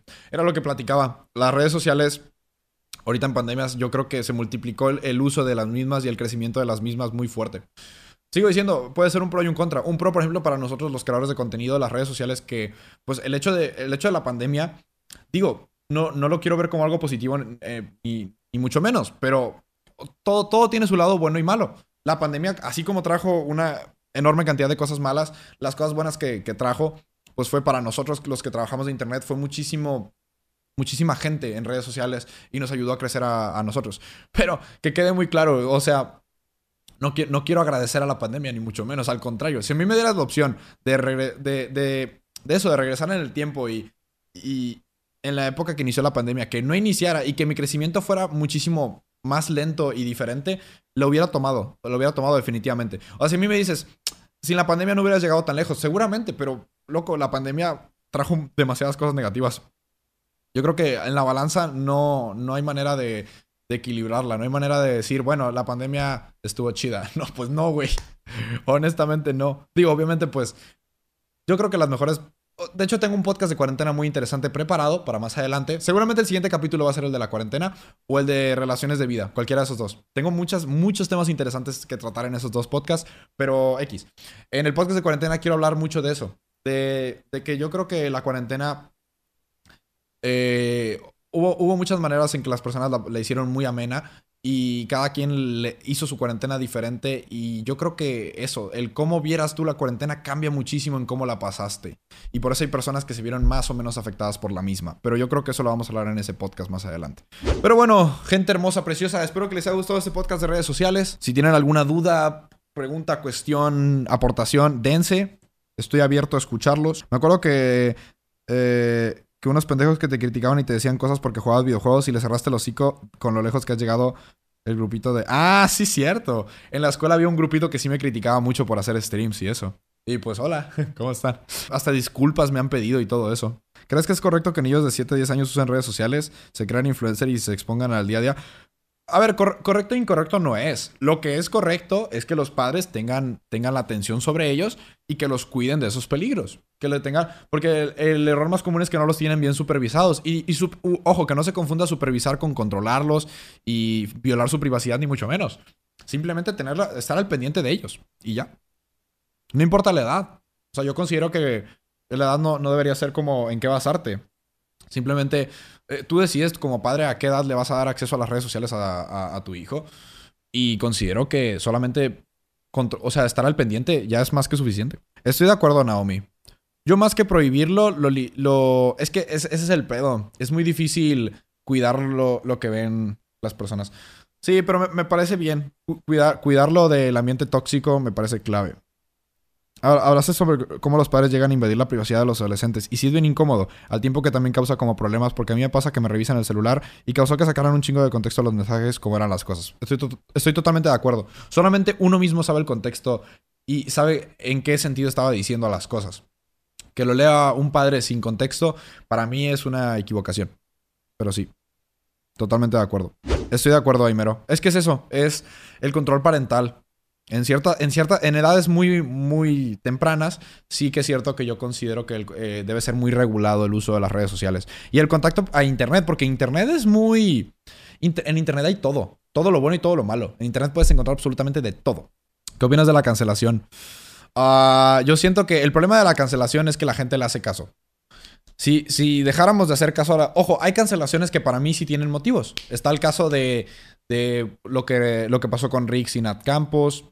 Eh, o sea, cuando alguien hace algo mal, de verdad, se tienen las pruebas y, y se cancela a alguien correctamente, me parece totalmente de acuerdo que hagamos caso a eso. Pero llegó un punto que hay cancelaciones que no tienen ni siquiera sentido. O cancelaciones que para mí no tienen los fundamentos, mm, o sea, suficientes como para de verdad hacer tanto pedo por algo. Les doy un ejemplo. Querían cancelar la canción de, de 17 años. Hace nada, hace poquito. A mí, honestamente, se me hace algo totalmente incorrecto. Digo, eso, eso ya es la opinión de cada quien. Pero yo digo, es una canción, es una forma de expresión y sí que es cierto que no podemos estar de acuerdo o no. Pero no es para cancelar. No, o sea, no puedes cancelar una canción, o sea, antigua porque ahorita se piensa de manera diferente. Es una canción que se hizo de esa manera y que tiene cierto contexto y que no estaba mal vista en X época. Si en una época más... O sea, sigo diciendo, tenemos que, antes de criticar algo y tomar una decisión frente a algo y de tomar una postura, tenemos que tomar en cuenta cuándo pasó eso, cuándo, cuándo pasó X o Y situación. antes estaban, o sea, no me quiero meter mucho en el tema, pero con el simple hecho de que antes estaban bien vistas cosas que ahorita están mal vistas, no significa que, tengamos que cancelar las actitudes de antes. Hay cosas que sí, hay cosas que no. Sigo diciendo, varía mucho según el contexto, varía mucho según la situación en la que se presentó eh, la, pues, el escenario, o sea, el escenario de las cosas, la época. Es eso. Había, eh, todo seguía por épocas. Hay épocas donde se piensan ciertas cosas y hay cosas que están bien vistas y luego, ya, luego pues cambia la forma en la, en la que las vemos y ya nos hacen cosas que están bien vistas. Entonces, es muy controversial y es muy difícil tratar con ese tipo de temas. Entonces yo lo que considero es, ah, o sea, mi, yo, lo que yo haría en esas cancelaciones es las que sí tienen fundamentos, apoyarlas, las que no tienen fundamentos, no hacerles caso y no, no darles más atención de la debida. Porque el error más común es ese. O sea, hay mucha gente que, por ejemplo, con esto de los 17 años, cuando quisieron cancelar eso, le dieron atención de más. Loco, ¿para qué te pones a tuitear tanto al respecto? Le estás dando, estás haciendo el tema, estás ayudando a que el tema sea tendencia. Y cuando la gente entra a la tendencia, lo primero que sale es lo más mencionado. Entonces, si, si lo más mencionado es lo negativo, lo negativo es lo que la gente se va a creer. Entonces ahí es donde están alimentando tendencias a lo estúpido. Y ese es el error más común. Pero bueno. ¿Crees que las redes sociales son malas o solo se les da el uso equivocado? Se les da eso, se les da el uso equivocado. Las redes sociales no son malas. Las redes sociales son medios. Lo que la gente hace con esos medios es lo que lo hace bueno o malo la, la, la acción que está haciendo o, el cometido que está haciendo. Pero la red social no, no, no, no tiene bando. La red social no es buena ni mala. Los buenos y malos son las personas que hacen las cosas. Y ya. Es la generación progresista que se ofende por todo y se cree que puede cambiar el mundo desde Facebook. Totalmente de acuerdo. Estoy de acuerdo de hacer tendencias que tengan buenas finalidades y que tengan fundamentos. Y estoy de acuerdo de cancelar a personas que se lo merecen. Pero buscar eso, ofenderse por todo, sí lo veo muy incorrecto. Pero bueno, cada quien. ¿Por la fama se te ha dificultado abrirte o hacer nuevos amigos? Al contrario, se me ha hecho mucho más fácil hacer amistades. Pero sí me, me, generó una nueva inseguridad de, de que personas me busquen por mí o por, por lo que soy en redes sociales. O sea, por mi fama, por mi dinero, por, no sé, por la posición en, que tengo en redes sociales me ha generado esa inseguridad de que ya no sé si me buscan porque quieren conocerme como persona o porque quieren aprovecharse de eso. Entonces, eso honestamente es una inseguridad muy cabrona. El, el hecho de la gente interesada sí me da, sí me da cierto temor.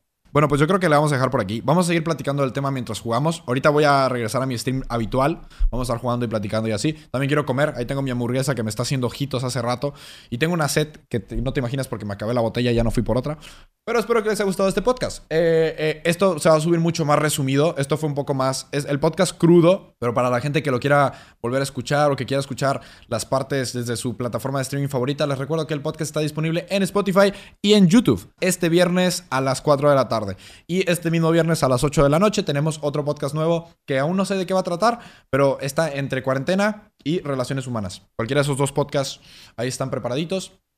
Y si sale algún otro podcast diferente, pues seguramente también lo vamos a tratar. Espero que les esté gustando y no olviden dejar su feedback, si lo que les pareció el podcast, con el hashtag del capítulo de hoy, que es BarcasCap3. y está en la descripción del podcast, tanto en YouTube como en Spotify. Nada, sin más dilación, voy a acomodar el, el setup como estaba y espero que les haya gustado. Bye. Adiós.